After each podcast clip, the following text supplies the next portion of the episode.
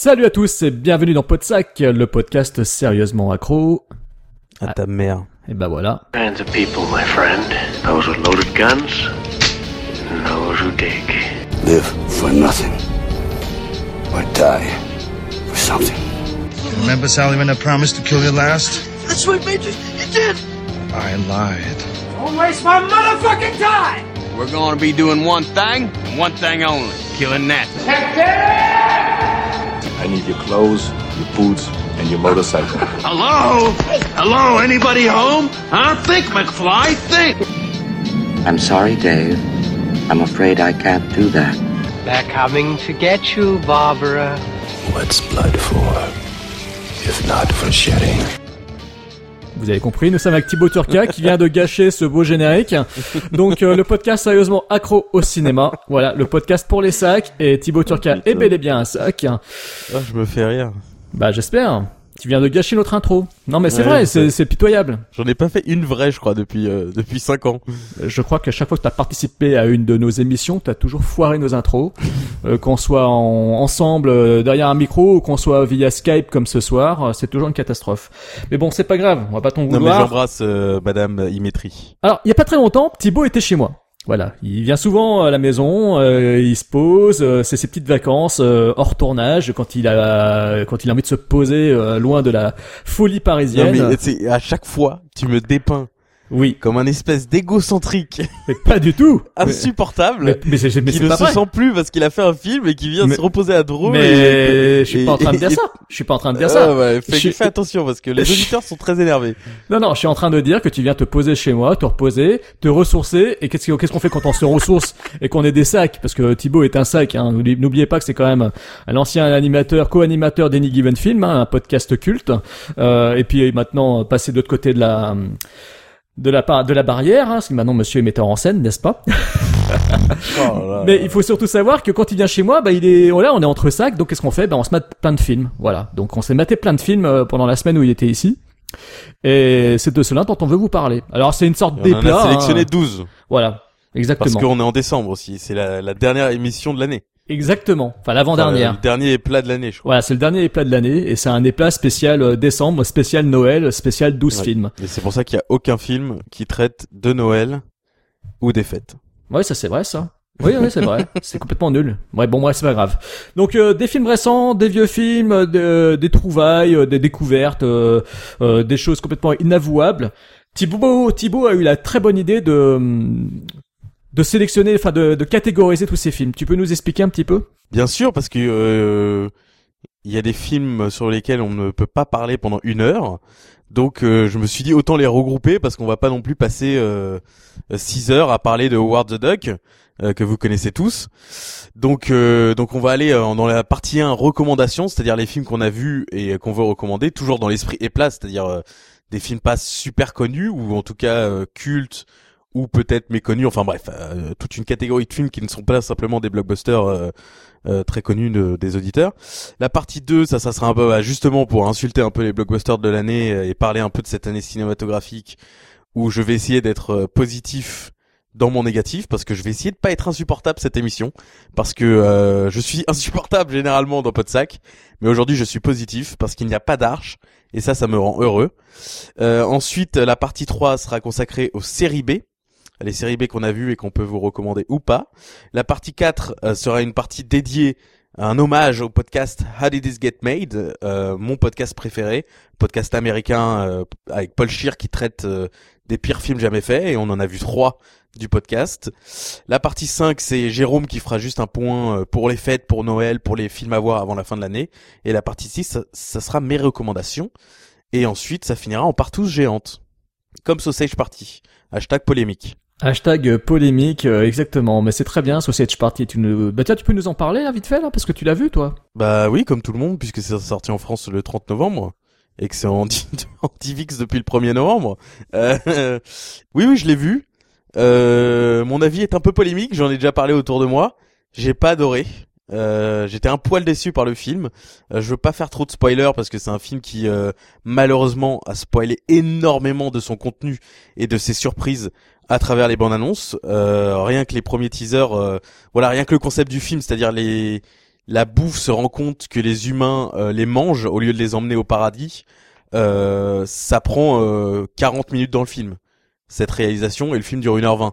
Et du coup, j'étais très très déçu euh, de ça parce que finalement le film euh, malgré son côté très très bien animé, très cool et ce décalage entre la vulgarité des propos, la vulgarité de certaines scènes et le côté euh, stylé de l'animation ou alors typique euh, d'un DreamWorks euh, Pixar, euh, du coup le- la narration n'est pas au niveau de ces films-là, euh, ce qui est dommage parce que c'est un peu un détournement et euh, pour moi c'est bien en dessous par exemple par exemple d'un d'un South Park. Après euh, il y a des très bonnes choses, il y a des trucs très drôles, il y a des gros problèmes de logique à l'intérieur du scénario et à l'intérieur de la logique de ce monde de nourriture qui prennent vie euh, sous nos yeux. Euh, je veux pas voilà, je veux pas trop spoiler parce que ça vient de sortir et tout ça, mais euh, euh, ajoutez-moi sur Facebook et on en parlera si vous voulez. Et euh, Non, non, ne le faites pas parce qu'après, il ne suit pas votre fil d'actualité, il en a rien à foutre. J'en ai rien à foutre de votre gueule. Moi, je veux juste savoir quand sort le prochain Star Wars. C'est Bah. la seule chose qui m'intéresse. J-10. Faut demander à Darch, il est au courant de ce genre de choses. Ouais. Il sait même quand est-ce qu'il va sortir le, le prochain Steelbook. Ouais, D'ailleurs, j'emmerde euh, Darch au passage. Mais Euh, oui. Donc voilà, Sausage Party, c'est très cool, mais c'est pas la grosse claque euh, d'animation euh, que malheureusement j'attendais, notamment de par le fait que euh, beaucoup du film a été spoilé dans, le, dans les bandes annonces. Bon, bah j'ai Voilà. bien fait de pas l'avoir parce que comme ça, je pourrais découvrir ce film. Voilà, je pense que ceux qui n'ont pas vu la bande annonce aimeront plus que ceux qui l'ont vu. Bon bah tant mieux. Ah, quelle vie de merde. Voilà. Voilà. Alors, maintenant on va démarrer parce que c'est quand même on a quand même 12 films à traiter. Allez, on est positif. voilà, on est positif. Thibaut a décidé d'être sympa avec les films. D'ailleurs, Mais euh, attention, ça, enfin, ça dépend de toi, Jérôme. hein. Si tu dis Ah. beaucoup de conneries, je vais m'énerver. Ah non, non, non, non, je reste calme, je vais rester calme. Alors, on va commencer par les recommandations. Alors, si tu permets, euh, dans cette catégorie-là, il y a trois films. Il y en a un que, avec lequel j'aimerais démarrer. Parce que c'est un film que, que j'avais vu et j'étais étonné, j'étais surpris de le voir dans ta Blu-ray Tech parce que j'ignorais qu'il existait un Blu-ray et j'étais encore d'autant plus surpris que tu ne l'avais pas encore vu. Euh, il s'agit de 15 minutes, 15 minutes. Voilà, de John. Mais là, les deux premiers films, on peut les pour moi, on peut les rejoindre. Ouais, les deux bah, premières recommandations. C'est 15 minutes et le corrupteur. oui. Donc 15 minutes de Bidule Machin et le corrupteur de James Foley, qui est un très bon réal qui a fait notamment Confidence que j'adore. Oui, Confidence avec Edward Burns, qui est d'ailleurs un petit. Burns, bah, il y a beaucoup de points un communs. Il y a beaucoup de points Eh communs. Et qui sont tous les deux distribués par Metropolitan euh, fin des années 90, début des années 2000. Du coup, ceux qui, comme nous, euh, avons beaucoup fréq- fréquenté les vidéoclubs ou avons acheté euh, les premiers DVD qui sortaient vers 2001-2002, il y avait ces bandes annonces en VF absolument horribles avec le logo Old School Metropolitan avant euh, quasiment tous les DVD du 13e guerrier euh, au film de Jackie Chan. Et donc du coup, je connaissais les bandes annonces par cœur. Et, et du coup, c'était très, c'était deux films. J'étais très content de les découvrir. Bah, bah tant mieux parce que justement euh, ce sont deux films que personnellement moi j'apprécie énormément. Et euh, tu fais un parallèle entre les deux et pour 15 minutes je peux on peut même faire un parallèle enfin moi en tout cas à mon sens avec la peur au ventre Running Scared parce qu'il y a des comédiens qu'on retrouve entre les deux films. Mais bon ça c'est un autre débat. Euh, 15 minutes est donc un film écrit et réalisé par John Hersfeld un mec qui vient de la télévision qui connaît bien la télé puisqu'il y a beaucoup officié là-bas.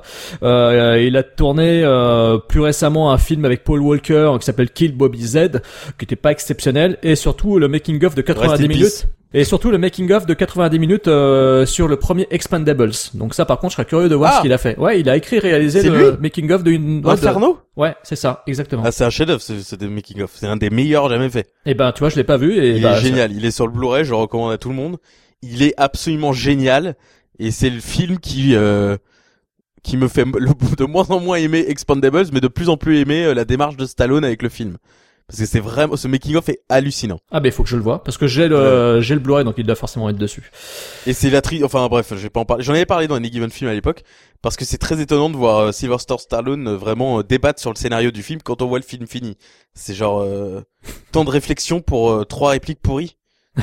mais euh, du coup c'est un peu ironique, mais c'est c'est génial ce making of. Bon bah on va- on peut féliciter John Hersfeld hein, que, qui s'il n'a pas refait carrière au cinéma, il a au moins euh, eu l'honneur de te faire plaisir avec ce, grand making of qui voilà qui fait partie de ses de ses dernières œuvres. Euh, au casting, euh, bon bah gros casting. Hein, euh, on a une série de gueules euh, pas possible. On a des acteurs qui font des caméos, euh, une actrice qui fait un petit coucou à la caméra pour remercier le réalisateur parce qu'il l'avait fait jouer pour la première fois euh, devant une caméra. Euh, voilà, on va dire les noms. Donc Robert De Niro en rôle principal, euh, Bob De Niro, Edward Burns qui est un acteur réalisateur que personnellement j'aimais beaucoup. Alors pour la petite histoire, là c'est Private euh, Private Life euh, comme d'hab, vous êtes habitué. Euh, il se trouve que j'étais allé voir au cinéma euh, 15 minutes parce que non pas à cause de, de Niro, mais surtout à cause de Edward Burns parce qu'avec Wade Slinger qui est officier auparavant dans Podsac, on était fan de- d'Edward Burns. On était fan de ce réalisateur, on avait adoré euh, She's the One, les frères Macmillan, etc.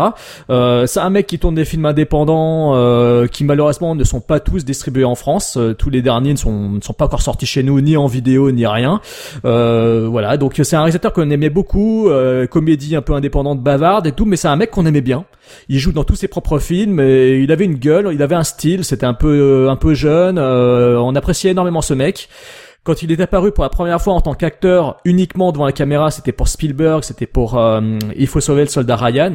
D'ailleurs, il avait dit à sa mère, que, euh, à sa propre mère, qu'il qu'elle pouvait aller voir le film parce que c'était le seul euh, à survivre, enfin dans le film.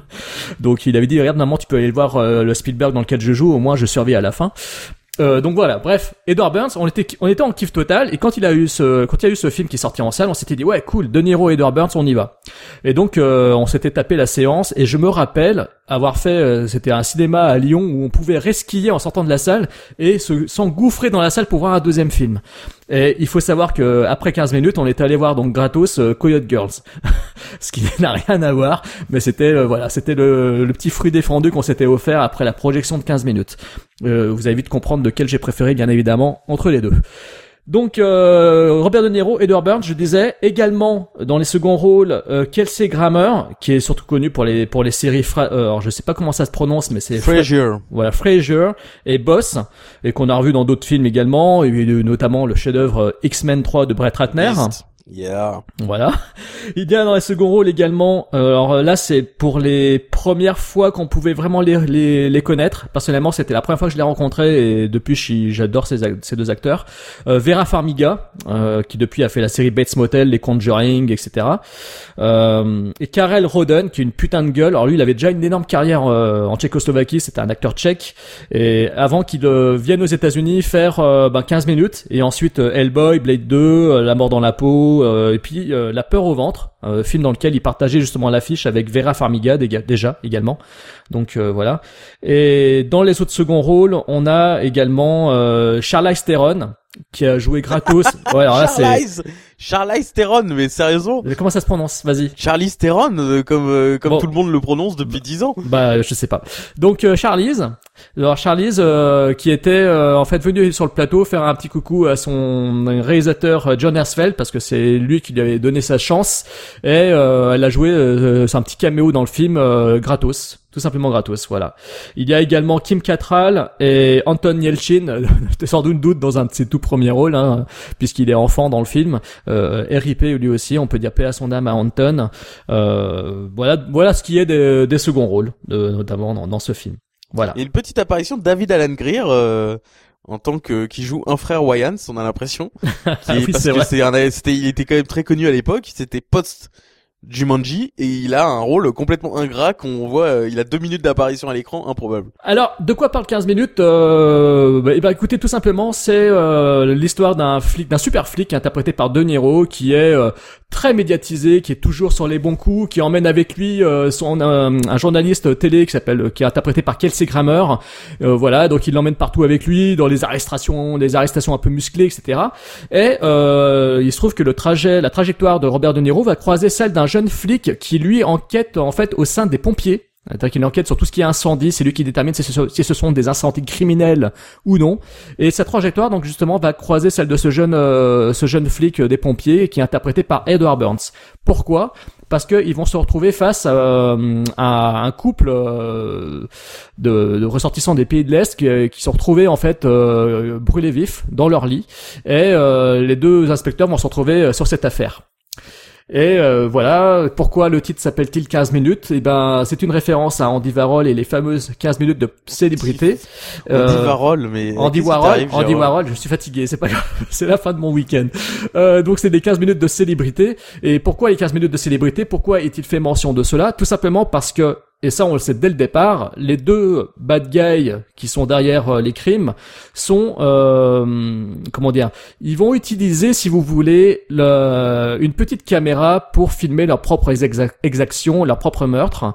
Et euh, je vais pas trop en dire, je vais pas trop en parler, j'en parle déjà trop, c'est déjà trop spoilé de choses parce que le film va réserver pas mal de son petit lot de surprises. Voilà. Bon bah écoute euh, Thibaut, je te laisse euh, commencer à dire, à ce que t'en as pensé de ce film, puisque toi c'était la première fois que tu le voyais, c'était ta découverte. J'ai beaucoup aimé le film, mais c'est un film très spécial à regarder, parce qu'il y a, pour moi, il y a énormément de défauts. Le film, par exemple, n'est pas du tout crédible. Il y a énormément de moments où il faut un peu lâcher la crédibilité et se rappeler que c'est un divertissement d'action qui se veut cool. Et le problème, c'est que le film, entre le divertissement d'action qui se veut cool et la critique acerbe des médias américains, euh, ça fait un va-et-vient constant qui fait que c'est jamais satisfaisant pleinement dans l'un ou dans l'autre. Euh, ce qu'on peut dire de manière générale, c'est que les acteurs sont très très très bons. C'est vrai pour moi le dernier gros gros rôle de Robert De Niro. Il sera très bon par la suite dans quelques autres films, dont Silver Linings Playbook. Mais là, c'est son dernier gros film, disons américain, gros gros film policier où il tient une tête d'affiche et où il est exceptionnel, euh, mais vraiment exceptionnel.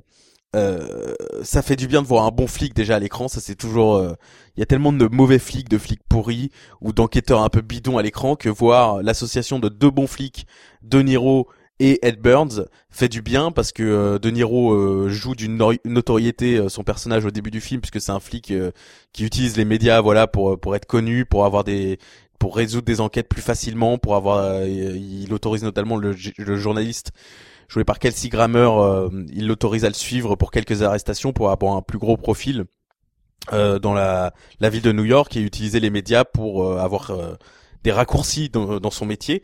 Et, et du coup ça fait du bien de voir un flic intelligent avec Ed Burns qui joue globalement le rôle que De Niro jouait dans Backdraft, c'est-à-dire qu'il enquête sur des incendies et il détermine si c'est un, homicide ou un accident.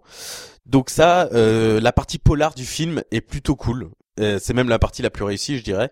Euh, parce que c'est prenant, parce que l'enquête est cool, les c'est c'est très original puisque tous les meurtres, même si visuellement ils sont très datés parce que c'est des effets vidéo, des espèces de vidéos, des, espèces de caméras Panasonic des années bah, bah fin des années 90. Du, coup, il y a des il y a des effets vidéo qui sont voulus et volontairement cheap mais euh, mais qui ont un peu mal vieilli. Euh, mais néanmoins, c'est bien utilisé parce que euh, il y a vraiment un côté malsain dans les meurtres et l'évolution des deux tueurs est plutôt bien amenée parce qu'au début voilà il y en a un qui qui se prend pour un réalisateur et qui se marre avec une caméra mais qui a clairement un côté voyeur typique Hitchcock il est insensible à ce qui se passe devant lui parce qu'il euh, parce qu'il est à travers une caméra et on retrouve euh, beaucoup de thématiques importantes des années 90 notamment avec euh, la fusillade de Columbine dans cette thématique là c'est-à-dire voilà est-ce qu'on peut devenir est-ce que les images nous affectent réellement ou est-ce que le divertissement et, le, et la violence dans les médias au quotidien peut nous rendre complètement inhumains face à des euh, face à des meurtres par exemple. Et le personnage de Cal Roden est pas est pas mal aussi même si c'est typiquement un bad guy voilà qui a généralement les, les cheveux sales, toujours une fin de clope dans la bouche et qui parle bizarrement etc avec son accent russe, ça fait vraiment de méchant typique euh, hollywoodien, mais c'est plutôt bien amené la façon dont il tue euh, au départ euh, de manière un peu innocente entre guillemets, parce que voilà, c'est il est énervé, on l'a arnaqué sur un, braquage, il veut son fric et c'est comme ça que le duo se retrouve à faire des meurtres. Donc ça, c'est le côté polar est vraiment bien. J'essaie de pas trop pas trop en dire et d'aller vite, mais le côté polar est vraiment bien. En revanche, la chronique des médias, on dirait vraiment un sous sous sous tueur né. C'est du Oliver Stone mais bas de gamme. Euh, on dirait justement qu'Andy Andy Herschel, c'est marrant, que tu t'es dit, qu'il t'a travaillé dans la télé parce qu'on dirait un mec qui n'a jamais travaillé à la télévision, John Herschel, pardon, qui n'a jamais travaillé à la télévision euh, auparavant. C'est-à-dire qu'il y a des trucs qui sont tellement pas crédibles, notamment tout ce qui se passe autour de personnages de Kelsey Grammer, qui euh, le midpoint du film, le changement euh, de ton du film, c'est que les deux tueurs vont se servir de la télévision pour être connus et pour essayer d'affecter euh, euh, leur futur, c'est-à-dire qu'ils vont, ils essaient de devenir des tueurs ultra connus qui, grâce aux médias, euh, ne pourront pas euh, être envoyés en prison et ils vont essayer de manipuler tout ça. Et je ne peux pas croire que le personnage de Kelsey Grammer fasse tout ça et ne soit pas arrêté par la police par exemple et ne soit pas questionné il y a personne qui vient lui dire au fait euh, comment t'as eu la vidéo des tueurs euh, parce qu'il y a une vidéo particulièrement importante dans le film comment t'as eu cette Ah, vidéo non, non, Enfin, non, je peux pas te laisser dire ça parce que rappelle-toi, il y a cette séquence euh, où les flics débarquent euh, à l'antenne, enfin dans le hall de la chaîne télévision Ah non, et mais ça, oui, au moment de la diffusion, mais après, dans la suite du film, il n'est pas arrêté, il n'est pas du tout questionné par la police, personne lui dit rien, il fait, il- perso- personne ne va le voir. Je il a reconnais. juste, Mm. Il a juste une, une engueulade avec Ed Burns, il me semble, en sortant d'un building, et un mec qui lui dit comment t'as pu faire ça? Euh, Mais sinon, euh, il y a aucune enquête menée sur ça, alors que c'est quand même le plus important, et que dans la suite du film, il va quand même les revoir les deux tueurs. Et ça, c'est, ça m'a vraiment dérangé. Et, et en plus, dans, dans la scène finale, il y a un truc pareil où euh, c'est absolument pas, il y a des trucs absolument pas crédibles qui se passent aux yeux de tous et qui sont juste, non mais dans la vraie vie, là, tout le monde est arrêté et on fait le point. Donc ça, c'est le, c'est en fait, disons le sérieux qu'ils mettent dans le côté, euh, c'est une critique des médias et de la société américaine, fait qu'il y a des moments qui passent pas du tout et c'est un peu dommage. Euh, après, c'est louable qu'un thriller voilà de, de 2001 se prenne au sérieux parce que euh, il y a, y a pas du, on n'est pas dans du sous Kevin Williamson euh, cynique et tout ça. C'est probablement euh, ce que les, les gens qui détestent Journey, par exemple, je pense, préféreront 15 minutes parce que c'est parce que c'est globalement le même message, mais sans le côté outrancier et cynique et second degré du film d'Oliver Stone, ce qui pour moi euh, rend euh, exceptionnel. Euh, dans 15 minutes, c'est un peu plus euh, sérieux. Euh, ce qui est parfois plaisant. Il y a notamment une scène euh, dans un bar qui qui euh, suit un événement tragique qui m'a franchement mis la larme à l'œil. J'ai trouvé cette scène exceptionnelle. Euh, c'est vraiment si personne ne se parle dans cette scène. Euh, si ce n'est Kelsey Grammer à la fin de la scène, mais c'est pour faire avancer l'intrigue. Et c'est que une scène de regard où le, le spectateur comme Ed Burns est complètement choqué par ce qui vient de se passer et c'est euh, c'est une scène magnifique étonnante dans ce genre de film. Et euh, mon dernier point que je voulais amener, c'était la musique insupportable, une musique voilà que si vous regardez avec un film avec Jérôme, vous n'avez pas droit de critiquer parce qu'il aime le film en général. Donc du coup, euh, dès que je disais que la musique était épouvantable, c'est ah non mais moi j'adore, j'adore, c'est génial, c'est génial. Non, c'est pas génial, la musique est à chier. Elle est parfois très très dérangeante et elle sort complètement du film. Parfois elle est bien utilisée de manière ironique. Euh, mais parfois c'est vraiment une musique sur des meurtres ou sur des moments tragiques c'est euh,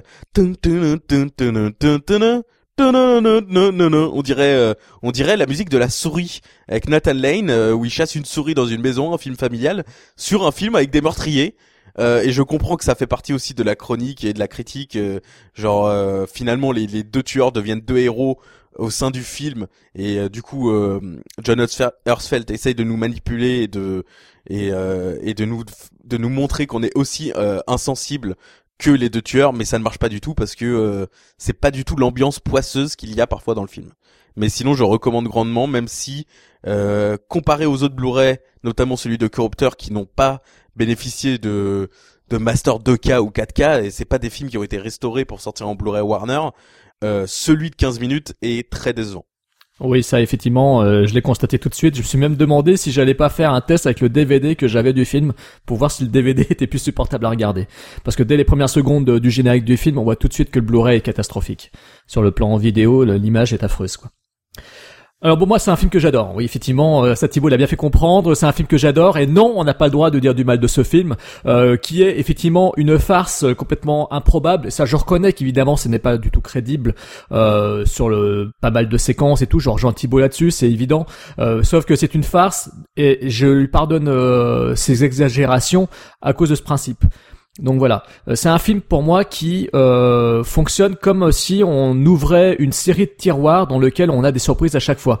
C'est-à-dire que c'est un film qui surprend toujours. C'est un film on sait jamais ce qu'on va avoir dès qu'on ouvre tel tiroir, on sait jamais ce qui va se passer. C'est un film qui euh, avance, euh, qui, empi- qui compile en gros une série d'événements et qui euh, font effet de boule de neige pour arriver à un final qui, je me rappelle, avait fortement déplu aux critiques de l'époque parce que évidemment euh, le final étant très très cynique, on est au bord du euh, on est au, on est pas on est limite au bord du vigilant du vigilant movie hein, c'est-à-dire que euh, cet aspect euh, réac où euh, est-ce qu'il faut euh, continuer à passer par la justice ou est-ce qu'il faut prendre son flingue et tirer une balle dans la tête direct euh, du salopard qui nous opprime euh, voilà, c'est la question qui se pose un petit peu à la fin, et je me souviens que euh, c'était un aspect du film qui avait fortement dérangé à l'époque.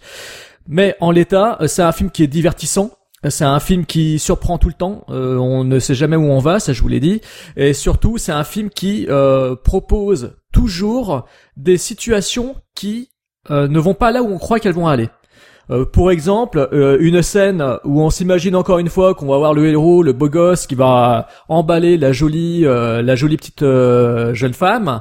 on sent qu'ils vont s'embrasser et ben la scène ne va pas là-dessus. Elle part sur autre chose, de beaucoup plus apocalyptique. Et d'ailleurs, enfin, je, on va le spoiler, mais c'est une scène d'incendie de tentative d'incendie criminel. Et je crois que c'est peut-être un des plus beaux avec Backdraft, une des plus belles séquences de d'incendie que j'ai vu dans un film. Euh, je trouve que là on a vraiment la, on a vraiment le sentiment d'urgence et de danger, euh, de dangerosité euh, des flammes, etc. Et on est vraiment pris dedans. Et donc c'est une scène qui surprend parce qu'elle arrive vraiment brutalement, avec un simple coup d'interrupteur, ça arrive brutalement et on s'y attend pas. Euh, c'est pareil pour d'autres scènes aussi. Il y a des moments où il se passe pas forcément ce que l'on croit qu'il va se passer. Et le, film euh, empile ces séquences-là, ces surprises. Il ne joue pas la carte euh, du déjà vu ou de la facilité, euh, même s'il y a des fois des traits grossiers, parce que ça reste quand même une farce. Mais c'est un film qui sait surprendre tout le temps, tout le temps, tout le temps, tout le temps. Et surtout, euh, Thibaut a cité cette scène effectivement magnifique qui se déroule après une scène assez assez gonflé, c'est très couillu. Le film est couillu, donc euh, il y, a, y a un passage du film qui est très couillu. Il fallait oser faire ça. Euh, moi, c'est c'est évidemment la scène qui nous a beaucoup fait parler quand on est sorti de la salle. On s'attendait pas du tout à voir ça. Et je me souviens que lors de la séance, euh, le même même blanc, le même blanc que j'ai que j'ai, vous savez, le même silence dans la salle, parce que la salle était quand même pleine, je m'en souviens. On a eu le même silence dans la salle après cette scène qu'il y a eu par exemple après la séquence, une séquence de massacre assez violente dans le film Death Que beaucoup, enfin que j'aime beaucoup euh, de James Wan, où euh, pareil, euh, gros silence. C'est les deux fois dans ma vie au cinéma où j'ai entendu des gens se taire mais silence de mort.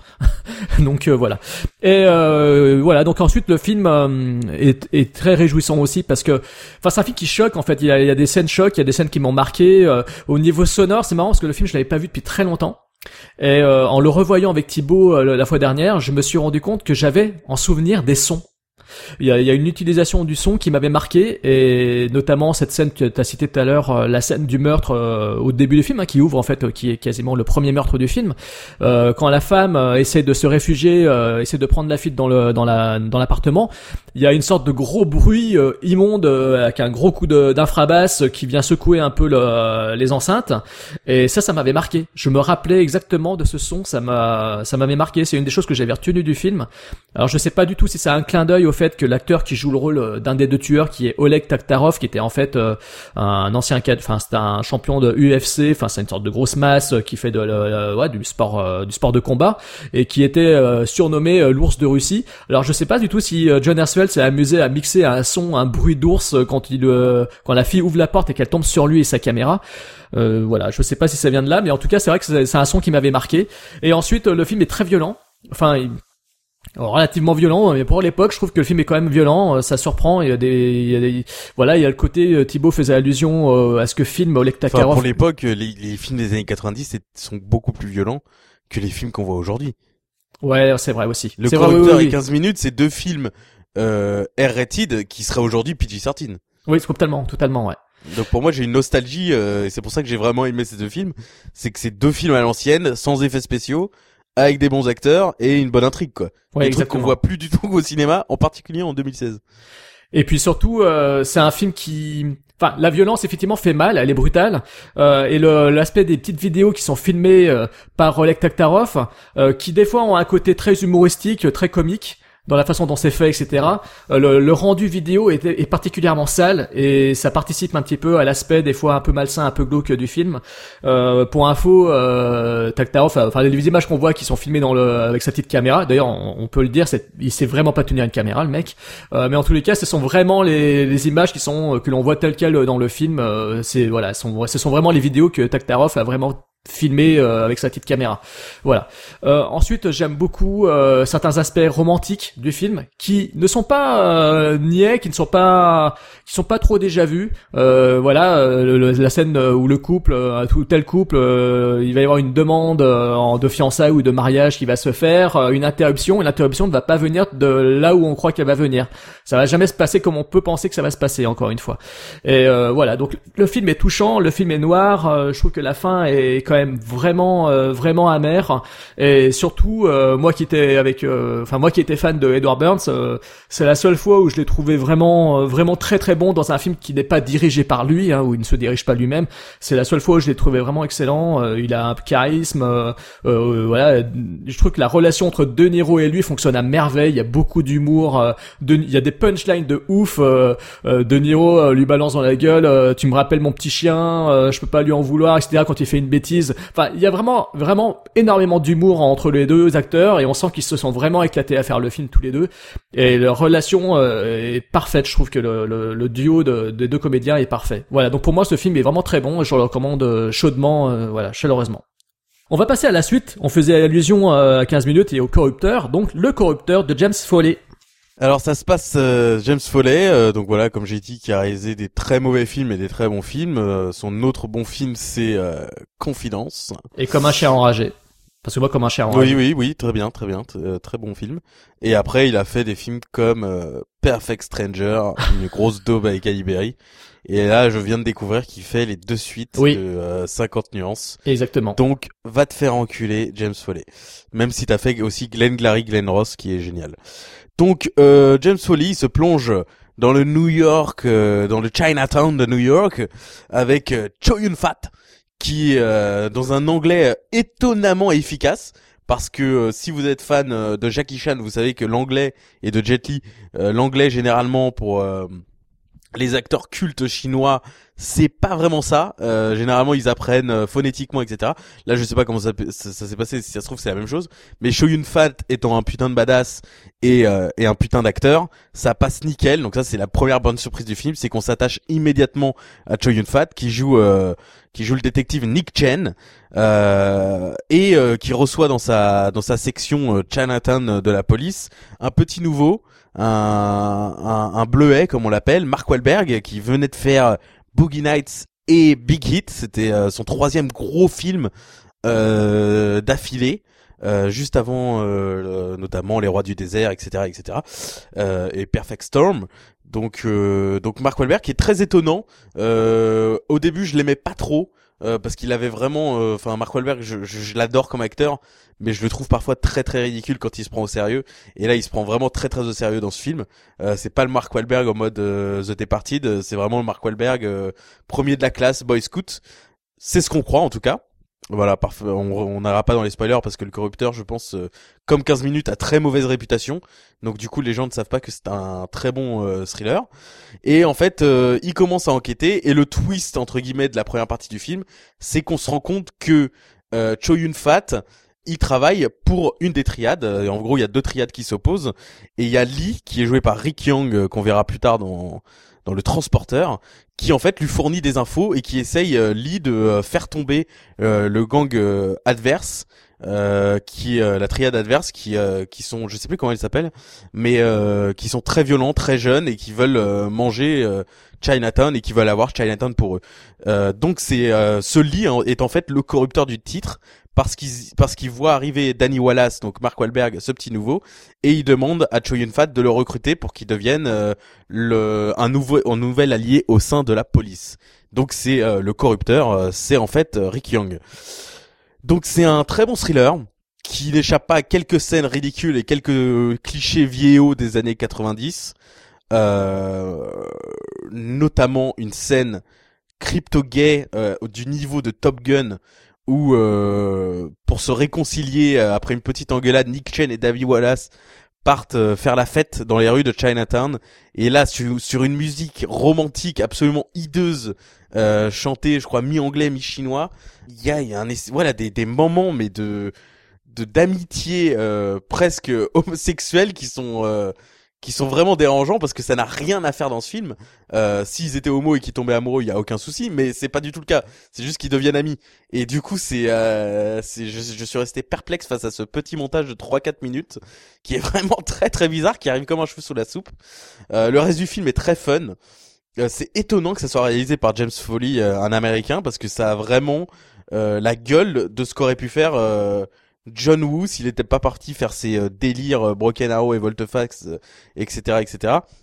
Ou Ronnie Yu s'il avait pas fait de film d'horreur, c'est-à-dire que on dirait ça, ça a l'énergie et ça a euh, l'ambiance d'un d'un film chinois. Il y a, pas d'autre, euh, il y a pas mot. Il a bien fait son boulot d'étudier euh, les techniques de cinéma, le, rythme, etc. Parce que le, film est, est très bien emballé. Voilà, c'est vraiment un petit polar très sympathique, fin des années 90, qui euh, gagne à être revu. euh, notamment pour euh, Cho Yun Fat qui est génial et pour quelques séquences d'anthologie notamment une poursuite dans les rues de New York euh, très violente euh, qui est une scène du film qui a d'ailleurs été censurée de quelques euh, impacts de, de balles parce que c'est vraiment euh, c'est vraiment sanglant euh, voilà comme on le disait c'est un film R-rated euh, d'une heure cinquante de l'époque un polar et euh, c'était rare. Euh, certains diraient comme Jérôme je le précède que le climax est un peu décevant parce que la grosse scène d'action du film est à la moitié du film mais ça m'a absolument pas dérangé parce que justement dans la deuxième partie du film c'est beaucoup plus humain et on est beaucoup plus sur l'opposition entre euh, Danny Wallace et Nick Chen alors que la première partie du film est beaucoup plus portée sur les triades. Euh, donc euh, moi ça m'a pas du tout dérangé euh, surtout qu'il y a voilà pareil il y a un truc à la fin du film que je j'ai pas vu arriver. Et, euh, et même si la toute toute fin la dernière scène du film est un peu foirée euh, on, on reste quand même content de l'aventure qu'on a vécue avec le corrupteur qui est euh, pour moi euh, je sais que les films ont aucun rapport, mais comme ces trois films euh, que que j'associe de par ces acteurs, est beaucoup plus efficace qu'un tueur pour cible et The Big Hit. Les trois films n'ont aucun rapport les uns avec les autres, mais je tenais à le dire. Oui, parce que t'as cité en plus deux films que j'aime bien. Ah, ah, ah. Oui, parce qu'un tueur pour cible, je le trouve très très fun. Mais pour moi, c'est clair qu'un tueur pour cible est largement en dessous de corrupteur. Euh, tueur pour cible que j'ai revu, d'ailleurs que j'ai revu récemment euh, avec le corrupteur. hein. Tueur pour cible était un film décérébré, euh, divertissant euh, pour les nuls et, et puis c'est tout quoi. Donc c'est un film que je prends comme tel et qui m'éclate à chaque fois que je le revois dans sa version longue. Et Big Hit euh, pareil aussi, c'est un film que j'ai découvert en VF euh, avec une VF complètement improbable euh, que j'ai découvert avec mm, avec c'est là où d'ailleurs j'avais découvert Mark Wahlberg aussi il me semble et c'était un film que je trouvais très très fun. Mais par contre, c'est clair que les deux n'ont rien à voir et sont largement en dessous du corrupteur au niveau qualitatif. Parce que oui, moi aussi, Le Corrupteur, c'est un film que j'adore. Euh, voilà, je l'ai vu en salle également à sa sortie. Euh, J'étais fan de Chow Yun Fat euh, et de John Woo. Et Thibaut le dit très très bien. C'est vrai que ça fait vachement penser à du John Woo. Euh, ça fait même limite penser à ce que faisait aussi Ringo Lam. Parce que moi, c'est plus un Ringo Lam. euh, Oui, c'est vrai. Voilà, auquel je pense en fait finalement, tu vois plutôt qu'à John Woo, parce qu'il n'y a pas, il y a pas trop le côté stylisé, euh, le côté euh, grande envolée, euh, barré de, des scènes d'action. C'est un film qui, euh, c'est un film qui transporte dès le départ parce qu'on se prend euh, de sympathie pour le personnage joué par, par Mark Wahlberg. On suit son aventure euh, au sein de la de cette nouvelle brigade hein, où il, se retrouve aux côtés de Choi Yun Fat. Euh, ce qu'il y a, c'est qu'au départ, on peut craindre des exagérations parce que le personnage de Choi Yun Fat est très coloré. C'est un personnage, le personnage de Nick Chen est très exagéré au début. Euh, donc, euh, je me souviens que la toute première vision du film, au tout des toutes premières minutes, m'avait un tout petit peu décontenancé, mais une fois que le film installe le duo de personnages et euh, nous met, nous met, nous plonge dans, dans Chinatown aux côtés de Mark Wahlberg, qui lui n'a pas du tout sa place là-dedans, euh, on est euh, comme lui, on est fasciné par ce monde, et on est fasciné par cette, euh, par cette plongée dans ce milieu interlope, ce milieu fait de criminels, de corrupteurs, etc. Euh, avec toutes ces prostituées. Enfin, il y a vraiment une ambiance euh, crapoteuse dans laquelle on est plongé dès le début du film. Ensuite, oui, effectivement, la deuxième partie est plus axée sur l'humain. Thibaut a raison de le souligner, c'est vrai. Euh, c'est juste que dans mon souvenir, en fait, la partie finale euh, m'avait dans mon souvenir, la partie finale était plus euh, dantesque. Et quand je l'ai revu, euh, je me suis rendu compte que ce n'était pas le cas. Mais c'est peut-être aussi justement parce que voilà, euh, j'ai retenu surtout la fameuse scène de poursuite, euh, cette poursuite complètement complètement folle, euh, qui est d'ailleurs euh, qui est pour moi une des plus une des plus belles poursuites du genre polar action. voilà, c'est une des plus une des meilleures, elle compte parmi les meilleures. Et voilà. Donc c'est un film divertissant, c'est un film prenant, c'est un film avec des personnages forts. on est plongé dans le dans ce monde cruel. Il y a des scènes choc, il y a des scènes d'action euh, qui euh, surprennent par leur violence, par leur stylisation euh, assez brusque, assez brutale. Il y a, a pas de volonté de rendre des choses belles, il y a pas de volonté de faire des ralentis, il y a pas d'envolée de colombes. On est, c'est pour ça que je compare plus à du Ringo Lam, c'est-à-dire qu'on on est plus dans une dans une violence qui qui est brutal et qui ne fait pas de la fantaisie. Voilà, ce n'est pas ce n'est pas un film d'action euh, euh, jusqu'au boutiste. Il y a, pas de, ce, n'est pas un film qui compile, qui empile les scènes d'action les unes après les autres. C'est un film qui surtout présente des personnages, des des, des caractères euh, assez forts. Euh, il y a de pure gueule de cinéma dedans. Euh, je me rappelle, il y a notamment le mec qui fait Uncle Uncle Benny, Benny Chan que l'on retrouve aussi dans le même rôle quasiment dans L'Arme Fatale 4. euh, Enfin, c'est c'est assez marrant de voir le même le même acteur jouer un personnage au nom similaire dans deux films, dans deux films. C'est rigolo. Euh, il y a aussi euh, Rick Yang qui qu'on a pu voir dans d'autres euh, dans le baiser mortel du dragon qui rejoue encore une fois euh, un rôle de salopard. Tu l'as cité pour le transporteur. C'est vrai que ce mec-là a priori il est abonné à des rôles euh, tout le temps similaires. Et puis voilà, il y a, il y a plein d'autres acteurs aussi des gueules pas pro, pas possibles qu'on a vu dans plein de films d'action de cette époque. Mais c'est un film qui est qui est vraiment réjouissant, euh, qui contient son lot de scènes choc, qui contient son lot de surprises et qui surprend par euh, son final aussi. Le final surprend et donc euh, voilà, le corrupteur est un très très bon film de James Foley. Euh, il est pour moi à ranger aux côtés effectivement de Comme un chien enragé, c'est-à-dire qu'on sent il y a la, même rage en fait dans les deux films, sauf que Comme un chien enragé était un film plus d'auteur, plus mélancolique et plus film d'auteur. Et celui-ci, en gros, c'est un peu comme si le personnage, le Sean Penn de Comme un chien enragé, avait grandi et avait intégré la police, qu'il a toujours des comptes à rendre avec son père. D'un côté, dans l'autre, c'était Christopher Walken, euh, et ici, c'est euh, Brian Cox. Euh, voilà, donc c'est un film vraiment, vraiment, vraiment pas du tout idiot, c'est un film assez intelligent et donc voilà, c'est ce que James Foley a fait de mieux avec Comme un chien enragé et Glen- Glen- Glengarry Glen Ross et Dangerous non je rigole, Confidence. Voilà, ce Confidence aussi, je dois l'avouer que Confidence j'aime vraiment beaucoup. Et en plus il y a Edward Burns dedans encore une fois donc donc voilà. Et le Blu-ray il vaut quoi d'ailleurs? Parce que je t'ai pas demandé. Très bon Blu-ray. Très bon Blu-ray. Bon, là on va intégrer un, on va attaquer un film culte. Alors c'est un film culte, effectivement. Gros film de SF, il fait même partie euh, des- d'après Pierre Tchernia et son pote euh, Monsieur Romer euh, des 80 80 grands succès de la SF. Donc voilà, c'est un film que Oui, j'avais jamais mais vu. alors euh, il fait aussi partie euh, pour euh, François Forestier de 101 nanars à voir avant de mourir. Bah voilà. Et oui, bah oui, oui, ça m'étonne pas. Euh, on va, on va certainement s'écharper Thibaut et moi à ce, à ce Non, sujet. franchement, on, on, on pourrait passer deux heures à parler de film. Oui, on va pas passer deux heures. que là, on va, enfin, oui, non, mais c'est pour dire que on va aller vite dans le débat parce que. Alors, c'est un film réalisé par John Boorman. C'est quand même pas n'importe qui, c'est un putain de réalisateur. Délivrance, Excalibur, euh, les- euh, Le Point de Non-Retour, Duel dans le Pacifique, etc.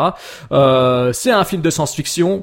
Euh, si je vous dis qu'il a été tourné dans les années 70 avec un acteur qui avait besoin de se sortir d'un rôle culte dans lequel il avait joué, il s'agissait de Sean Connery, qui en pouvait plus d'avoir joué James Bond et qu'il fallait absolument faire autre chose.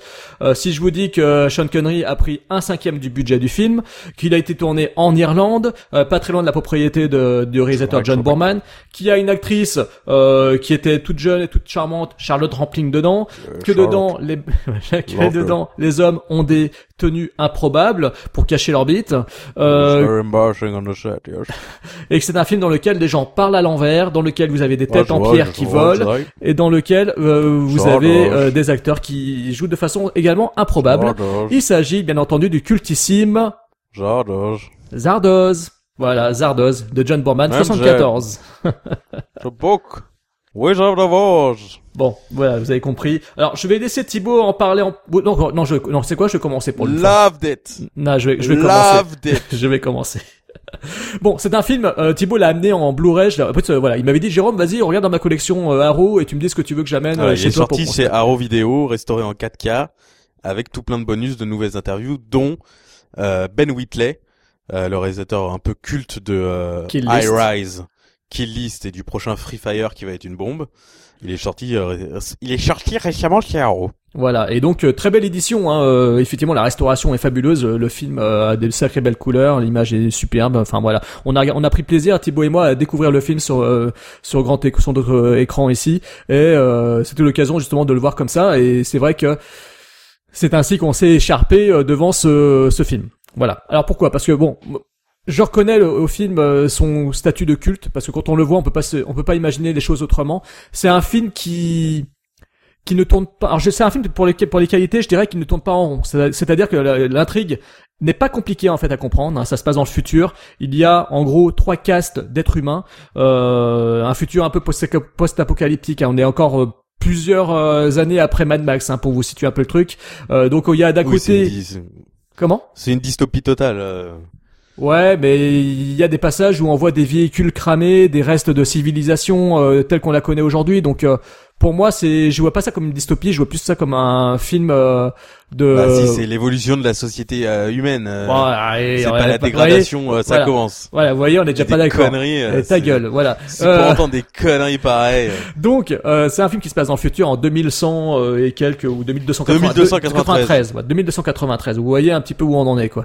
Et euh, dedans, vous avez trois catégories d'individus. Euh, d'un côté, Fais plus simple, hein, parce que sinon on va pas s'en sortir. vous avez d'un côté euh, les. Bon, vas-y, vas-y tu veux les dire les catégories, bordel de merde. non mais tu vas pas y arriver, t'aimes pas ce film, t'as pas cherché à comprendre. Non, mais Donc- si, j'ai cherché à comprendre. Il y a, il y a plusieurs catégories d'individus. Voilà, c'est point Il y a barre. Il y a, d'un côté Oh. des savants qui ont muté vers le Bah, côté. non, mais il faut des, bah, il faut utiliser les bons termes. Oh, il a pas aimé ce film, il veut le résumer. Comment veux-tu résumer Zardoz? Il faut que ça soit clair pour l'auditeur. 2293. Il y a les éternels, qui Ouais, sont super. des êtres qui ne meurent pas, qui sont immortels, Bah, ils sont éternels. le- Ils sont éternels, comme le comme leur qui, nom qui vivent dans le vortex. Voilà, le vortex. Euh, ouais. le vortex isolé du reste du monde. Voilà, le reste du monde est euh, post-apocalyptique, Voilà. comme tu l'as dit, euh, et est gouverné par les brutes. Et les brutes, euh, au sein de ces brutes, il y a les exterminateurs qui sont en charge de euh, tuer euh, le reste des euh, des brutes. Euh, et les exterminateurs sont munis d'armes qui sont données par leur dieu dans la le- dans la première scène, Zardoz, qui a sélectionné euh, des exterminateurs dont Sean Connery pour gérer les autres, pour gérer euh, l'esclavagisme de l'époque, euh, parce que euh, voilà les exterminateurs gèrent euh, euh, les récoltes de blé, etc. que que les autres que l'autre que, le- que les autres brutes sont censés faire pour eux, et et en échange de ça ils obtiennent des armes et ils obtiennent accès à la violence. Bon, donc en Donc, gros, il y a oui, ce voilà. Z. Voilà, en gros, en, gros, on part de ça. On a Sean Connery qui fait partie des exterminateurs et qui va être en gros euh, éveillé à la conscience euh, et découvrir un petit peu ce qui se cache derrière euh, ce système de caste. Voilà, en gros, ce comment on peut résumer le film. Donc, on va suivre en fait le chemin de Sean Connery. On va le suivre, euh, voilà, on va on va l'accompagner dans sa quête, on va l'accompagner dans ses découvertes où il va passer en fait d'une caste à l'autre et le film va en fait nous dresser le portrait de ces différentes castes. Donc c'est un film qui surprend toujours parce qu'en fait on ne sait jamais où il va vous emmener. C'est un film qui vous emmène. Il y, y a un côté un peu picaresque. On se promène avec Sean Connery. Euh, il y a des idées visuelles de- totalement barrées euh, entre le kitsch et le psychédélique et le génial. Euh, personnellement, j'ai beaucoup. Enfin, c'est complètement improbable, mais j'ai vraiment adoré euh, le concept de cette gigantesque tête volante euh, en pierre euh, qui personnifie le dieu Zardoz. J'ai plutôt kiffé l'idée. C'est assez barré visuellement. Ça donne des images assez assez incroyables, je trouve, assez fascinantes avec cette ce paysage d'Irlande, avec cette tête qui vole au-dessus des lacs, des plaines, etc. Euh, le, le côté euh, psychédélique de, des communautés, de certaines communautés euh, peut surprendre, etc. aussi, mais mais ça participe euh, au charme du film qui le rend quand même complètement euh, atypique. C'est un film totalement atypique, hein, autant visuel que sonore, etc. Il y a beaucoup d'expérimentation. Euh, le seul énorme problème que j'ai avec le film, et ça, c'est que bon bah c'est que si le film est original, il est barré, certes, mais surtout c'est que bah il faut s'accrocher pour arriver à le regarder jusqu'au bout quoi. Je vais être honnête, euh, euh, c'est que le, film va tellement loin dans ses expérimentations qu'on en vient à se croire que John Borman était complètement sous héroïne euh, quand il a tourné le film ou qu'ils prenaient tous des acides. On a le sentiment qu'ils ont tous tourné dans la propriété de John Borman et que tous les comédiens, tous les figurants, tous étaient littéralement défoncés à la coke et à l'héroïne, à la drogue, tout ce que vous voulez parce que euh, parce que parce qu'au niveau de, au niveau du jeu d'acteur des comédiens, c'est juste totalement improbable. Vous avez jamais, je crois que c'est le seul film où j'ai vu Sean Connery. euh, Je l'ai déjà vu cabotiner, mais là c'est juste insupportable. Euh, les acteurs surjouent à mort. Euh, on s'est pas mal chamaillé Thibaut et moi à ce sujet. What are you Euh, saying? Mais euh, il y a des, vol- il y a une volonté de surprendre, il y a une volonté de jouer sur le sur le jeu d'acteur. Je pense de la part de John Borman. Je pense que Thibaut a raison quand il dit que c'est comme ça qu'il les a dirigés. Euh, c'est juste que voilà, quand je regarde le film, j'ai vraiment du mal avec des acteurs qui en font des tonnes, qui ricanent comme des débiles, euh, qui surjouent euh, en euh, faisant des mimiques complètement stupides. Il y a une scène, pour vous donner une idée, il y a une scène où il y a une sorte de réunion de conseil, pas de conseil de guerre, mais une sorte de de- de- d'assemblée générale des éternels où ils doivent décider si tel personnage doit mourir ou pas. Et euh, ils doivent procéder à un vote. Sauf que euh, la caméra passe d'un des membres des Éternels à un autre et chacun fait euh, une mimique ou un geste de la main ou un murmure, on sait pas ce qu'ils disent et c'est complètement incompréhensible de, ce qu'ils leur vote en fait est complètement incompréhensible et pourtant il y a bel et bien un vote qui est fait. Mais c'est voilà, il y a des choses complètement complètement improbables comme ça qui se déroulent dans le film. Euh, certains personnages changent totalement de comportement, je pense notamment, enfin je ne change pas le spoiler pour le coup, mais il y a un personnage euh, assez important dans le film qui change euh, de but en blanc, voilà, subitement, euh, comme ça on sait pas pourquoi, d'un coup ça devient un personnage co- complètement différent. Euh, Il y a des personnages complètement hystériques qui tombent dans l'hystérie la plus totale et c'est juste insupportable. Euh, voilà, il y a beaucoup de choses comme ça qui sont très dérangeantes et qui, pour lequel il faut vraiment être préparé à Zardoz. C'est un film auquel, auquel vous pouvez pas être préparé euh, si vous avez vu beaucoup de films voilà récemment et tout, si vous êtes habitué à voir des films classiques, euh, même les classiques de John Borman, vous n'êtes pas préparé à Zardoz. Ou alors il faut, si vous voulez l'apprécier, il faut avoir vraiment adoré l'Exorciste 2, l'hérétique avec sa sauterelle géante. Parce que pour vous, pour être honnête, je vois pas pourquoi euh, Zardoz serait mieux ou pire que euh, l'héri- euh, l'hérétique, parce que je lui trouve euh, les la même volonté de surprendre. Non mais excuse-moi, t'as aimé la sauterelle géante, t'as détesté la sauterelle géante euh, dans l'hérétique, mais par contre tu adores voir un Sean Connery euh, bondir en Mais criant. il y en a euh, un qui se passe dans il y en a un qui se passe dans un monde réel et il y en a un qui, qui se passe dans un futur de 2283. Ça n'a aucun sens que tu Peut-être, peut-être. Aucun mais sens. Non, parce que d'un côté, on a des choses absurdes dans l'hérétique qui étaient complètement improbables et qui rendent le film ridicule. Et ici, c'est la même chose. Sauf qu'on est dans la SF, certes, mais ça n'excuse pas. Bah, que- bah ça si, n'excuse ça pas. excuse- Non, non, ça n'excuse T'as pas le que droit de pas aimer, mais ça excuse totalement. C'est un non, univers complètement non, non, ça, ça n'excuse pas que le film montre des acteurs qui surjouent, qui font les pitres, euh, des gens qui ont l'air complètement défoncés quand ils jouent, euh, quand ils sont face à l'écran, on dirait qu'ils sont en train de s'endormir. Ils sont tous là à faire des, des onomatopées ou même à parler à l'envers. Il y a un travail sur le son qui fait que c'est des choses totalement improbables. On dirait que c'est un film expérimental, c'est du théâtre expérimental. Il y a beaucoup de côtés il y a un côté très théâtral dans le jeu d'acteur, mais voilà, moi c'est ce qui m'a vraiment fait sortir du film, qui me fait le, qui fait que le film je trouve fascinant et en même temps détestable à un point tel que vous imaginez même pas, c'est ce côté euh, théâtre expérimental. Voilà. Donc euh, j'ai vraiment pas aimé le film. Ben, je ne peux pas vous le déconseiller parce que c'est un film qui à mon avis il faut voir parce qu'il n'y a pas d'autres films comme ça. Vous ne verrez pas d'autres films de, comme euh, Zardoz. C'est un film unique euh, par entière. Je comprends son statut de culte. Je comprends que Thibaut adore, enfin qu'il aime beaucoup, qu'il veut le défendre. Euh, ça, je comprends totalement. J'ai même pas envie de lui en vouloir parce que je comprends. C'est un film qu'il faut avoir vu. Je vous conseille fortement de le voir. Euh, mais c'est un film, je vous garantis, voilà, soit vous allez l'aimer, soit vous allez le détes- détester. Je pense pas qu'il y ait d'entre deux euh, avec Zardoz. Euh, non, pour la petite anecdote, pourquoi j'ai acheté ce film? Euh, Parce que c'est pas du tout ma cam, euh, ce genre de film. Je déteste, par exemple, Jodorowsky, euh, Nicolas Bendingren, euh, euh, David Lynch. J'aime pas les films expérimentaux entre guillemets qui, sous prétexte d'être de de l'esprit d'un auteur tout puissant, se permettent d'être illogiques, de n'avoir pas d'intrigue, d'avoir des dialogues de merde. Et ça, il y a aucun souci. Donc Zardoz est l'exception qui confirme la règle. Euh, et en fait, j'ai acheté ce film parce que il est traité justement dans deux épisodes, pas un mais deux épisodes HDTGM. On va pas se faire chier avec ce titre impossible à dire. HDTGM, qui est mon podcast préféré, et qu'ils ont qui ont traité du film et euh, et du coup, euh, comme il y a Sean Connery en slip, euh, moi j'ai gardé ça comme image. Je me suis dit ah ça doit être une série Z. Euh, euh, hilarante, euh, genre un Tremors sur une planète inconnue. J'avais aucune idée à quoi m'attendre. On aurait dit Battlefield Earth des années 70. Le film m'a beaucoup plu. Je trouve ce film exceptionnel. je trouve et je le dis avec beaucoup. euh, je suis très étonné de moi-même. J'ai hâte. Ce film me fascine en fait. J'ai hâte de le revoir. J'ai hâte d'écouter le commentaire audio de John Borman euh, parce que je trouve le film fascinant à regarder pour les mêmes raisons que tu le trouves euh, à chier. Si ce n'est que moi, j'ai vraiment été pris dans la quête de ce Z qui est euh, donc c'est cette brute, cet euh, exterminateur qui a été mené euh, à la destruction de son propre peuple par un manipulateur. Euh, sans spoiler le film, Zardoz, euh, euh, voilà, euh, il se révèle être une mascarade puisque Zardoz tient de euh, du titre euh, Le Magicien d'Oz, Wizard of Oz. Euh, certains trouvent cette révélation absolument affligeante. Moi, j'étais, euh, ça m'a fasciné euh, et j'ai trouvé ça. Enfin voilà, c'est, je peux pas dissocier les moments ridicules du film avec les moments grandioses. Je peux pas dissocier le mauvais jeu d'acteur au jeu d'acteur volontairement théâtral. Je peux pas dissocier en fait toute l'expérience de ce film. J'arrive pas à analyser ce film de manière concrète, c'est-à-dire oui, cet acteur joue mal, cet acteur joue bien, ce truc-là dans le film est ridicule parce que tout est ridicule et tout est génial à la fois. Tout est provocateur. C'est un film qui résume énormément de choses de la SF et je pense qu'au final c'est pour ça que ça me plaît, c'est que c'est vraiment une euh, un, un best-of de la SF de l'époque, c'est-à-dire les riches contre les pauvres. Les riches sont très très riches et se sont isolés et se sont complètement perdus dans leur quête euh, de découvrir les mystères du monde au point d'en avoir abandonné la mort. Sauf qu'en abandonnant la mort, ils, abandonnent le but de leur vie, donc du coup ils ne font rien.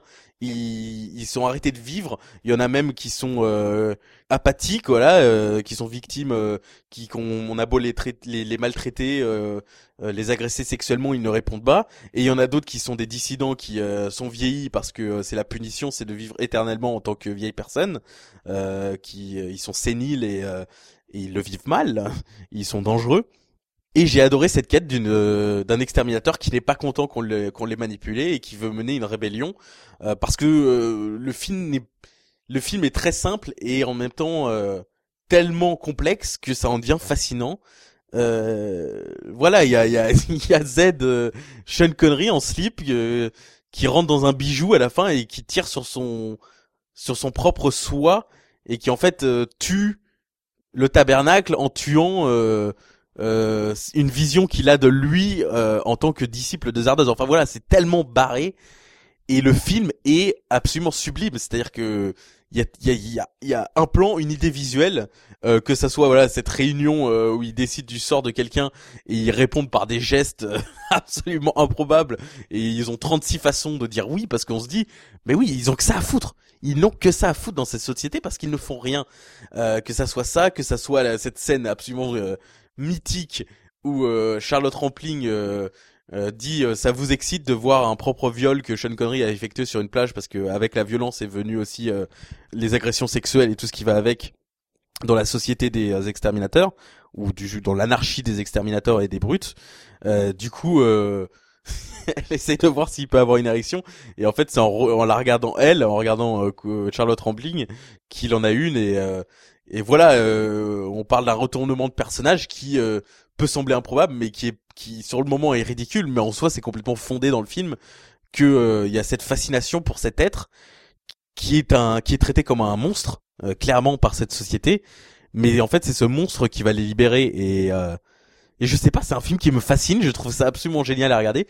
J'étais prêt pour un délire et je pense que ça a marché sur moi parce que j'étais ouvert à, à, ce délire et à, et à cette quête initiatique d'un homme qui découvre à travers une série de tableaux absolument risible, ridicule et parfois sublime, avec une utilisation notamment des, des miroirs et euh, et, euh, et, des ombres, etc., qui est euh, extraordinaire. Et c'est un, film, un film qui, voilà, en 74 parlait déjà de l'iCloud, parce que le tabernacle, au final, c'est le, c'est le cloud, c'est le nuage sur lequel on met toutes nos données pour créer une intelligence artificielle. Qui prend des décisions pour nous et on a besoin de s'en libérer à travers la violence et à travers un comportement primitif que Z apporte dans le film à ses euh, éternels. Enfin voilà, c'est un film on pourrait en parler pendant des heures parce que voilà, certains le considèrent comme un énorme nanar à raison parce que euh, c'est quand même improbable comme film. Il y a pas d'autre mot, c'est improbable. Euh, et certains le considèrent comme je sais pas comme un chef-d'œuvre mais comme en tout cas un monument de la SF et c'est à raison aussi parce que c'est c'est complètement barré, c'est c'est psychédélique. Enfin voilà, certains diraient est-ce que John Boorman a vraiment pris du LSD ou il a juste pensé que c'est comme ça que les gens sous LSD agissaient, ça on le sera on le saura jamais. Mais euh, mais c'est un film qui m'a fasciné et qui m'a touché à un moment euh, de ma vie où j'en avais besoin. Et euh, et c'est pas du tout de la mauvaise foi de ma part parce que c'est typiquement le genre de film que d'habitude je hais. Mais là, il y a tellement de richesse derrière que je ne peux pas m'empêcher d'être fasciné. Voilà, donc tout est dit. Zardoz, c'est un film qui divise d'un côté comme de l'autre. Mais par contre, il faut, c'est un film qu'il faut voir. On est bien d'accord là-dessus, je pense. Et si vous devez la, euh, le récupérer, l'acquérir, euh, passez par l'édition Blu-ray de chez Arrow, qui est euh, effectivement exceptionnelle. Oui, avec sous-titres anglais uniquement. Voilà. Nous allons maintenant passer à une section. Euh... on va accélérer les choses. Alors là, on va, aller un peu plus vite. Section ratage. Section blockbuster qui pue du cul. Section. De 2016. Voilà. Section. Euh... Section séquelles qui laissent des séquelles dans le cerveau tellement elles sont pitoyables. On va commencer. Envie dire section qui représente bien l'année euh, qu'on est en train de vivre cinématographiquement. Voilà, exactement. Oui, parce que des de beaux blockbusters, euh, effectivement, Et même les bons films. Et même les bons films ne courent pas les rues, effectivement. C'est vrai que l'année 2016, ça va être difficile d'en faire un top, hein, ma foi. Euh, on va commencer par euh, Bastille Day, qui est un film très embarrassant. Un film très très très embarrassant euh, qui est sorti cet été euh, et qui euh, est sorti au mois d'août, je crois. Et, Non, euh, pas du tout. Ah, il est sorti quand au mois de T'oublies quand juillet même la raison la plus importante pour laquelle ce film est connu. Ah oui oui oui oui. parce C'est que est malheureusement, il est sorti, euh, voilà. ah oui oui oui aux alentours de bah oui aux alentours nom- des voilà. événements. Voilà du et que 14 le juillet. distributeur, euh, à force d'avoir tardé de le sortir à cause d'un autre événement, s'est retrouvé. Enfin voilà, c'est euh, c'est très délicat d'en parler parce que c'est malheureusement très délicat d'avoir fait ce film. Voilà. C'est-à-dire, Je ne je ne doute pas des, je ne doute pas que c'est un hasard du calendrier, mais même s'il n'y avait pas eu d'attentats en France les ces dernières années, c'est quand même un film qui utilise les attentats de manière tellement affligeante et tellement racoleuse que c'est difficile d'en voir autre chose qu'une insulte totale à notre intelligence. Alors c'est un film qui est réalisé par James Watkins qui pourtant avait fait le enfin le plutôt bon Eden Lake.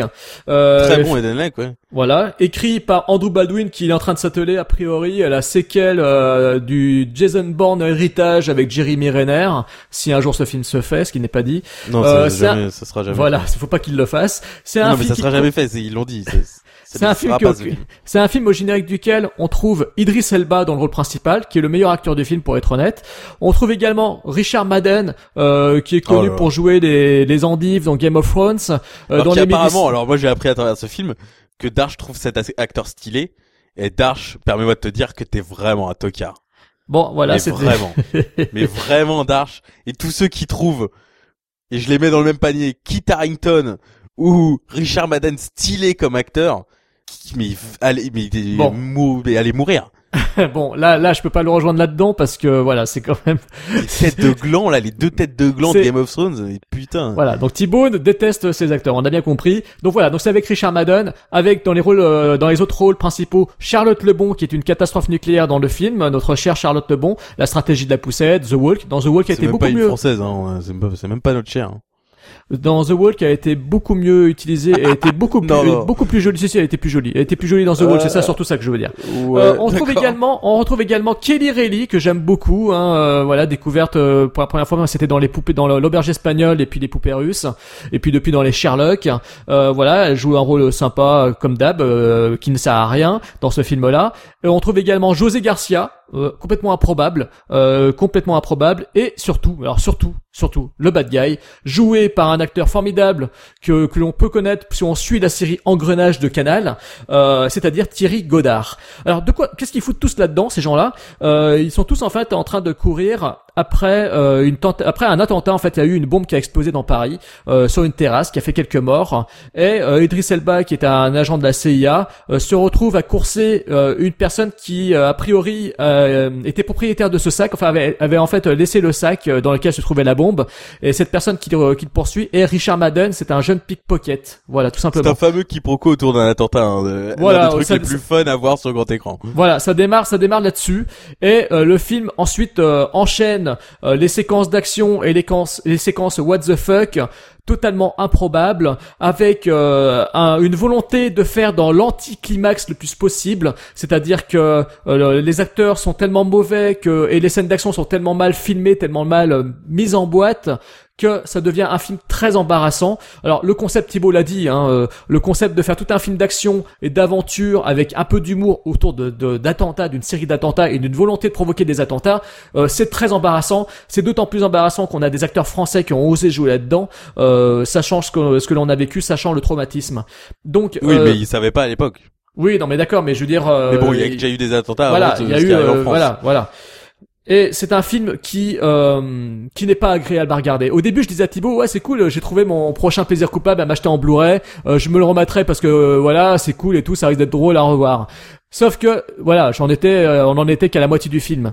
Et quand on arrive à la fin et qu'on se rend compte que le final est une honte absolue, que les acteurs sont pitoyables, surjouent comme des chemises, euh, c'est- juste insupportable à voir. Euh, Thierry Godard n'a jamais été aussi mauvais dans ce film, mais c'est une honte. C'est une honte. Il est honteux. Ils sont tous honteux. Euh, Il y a que Idris Elba, honnêtement, qui s'en sort. Voilà. Il y a que lui qui s'en sort, qui est sympathique à voir. Euh, on retrouve sa bonne gueule. euh, il a une présence. C'est le seul. C'est. Tous les autres sont là pour faire le- les beaux gosses. Euh, Richard Madden est, là pour plaire aux petites ados. Euh, Charlotte Lebon est une catastrophe. Kelly Reilly, elle ne sert à rien. José Garcia, il fait rire. Enfin voilà, c'est, un film vraiment extrêmement mauvais. Euh, c'est mal mis en scène. C'est l'histoire, on s'en fout. C'est complètement stupide.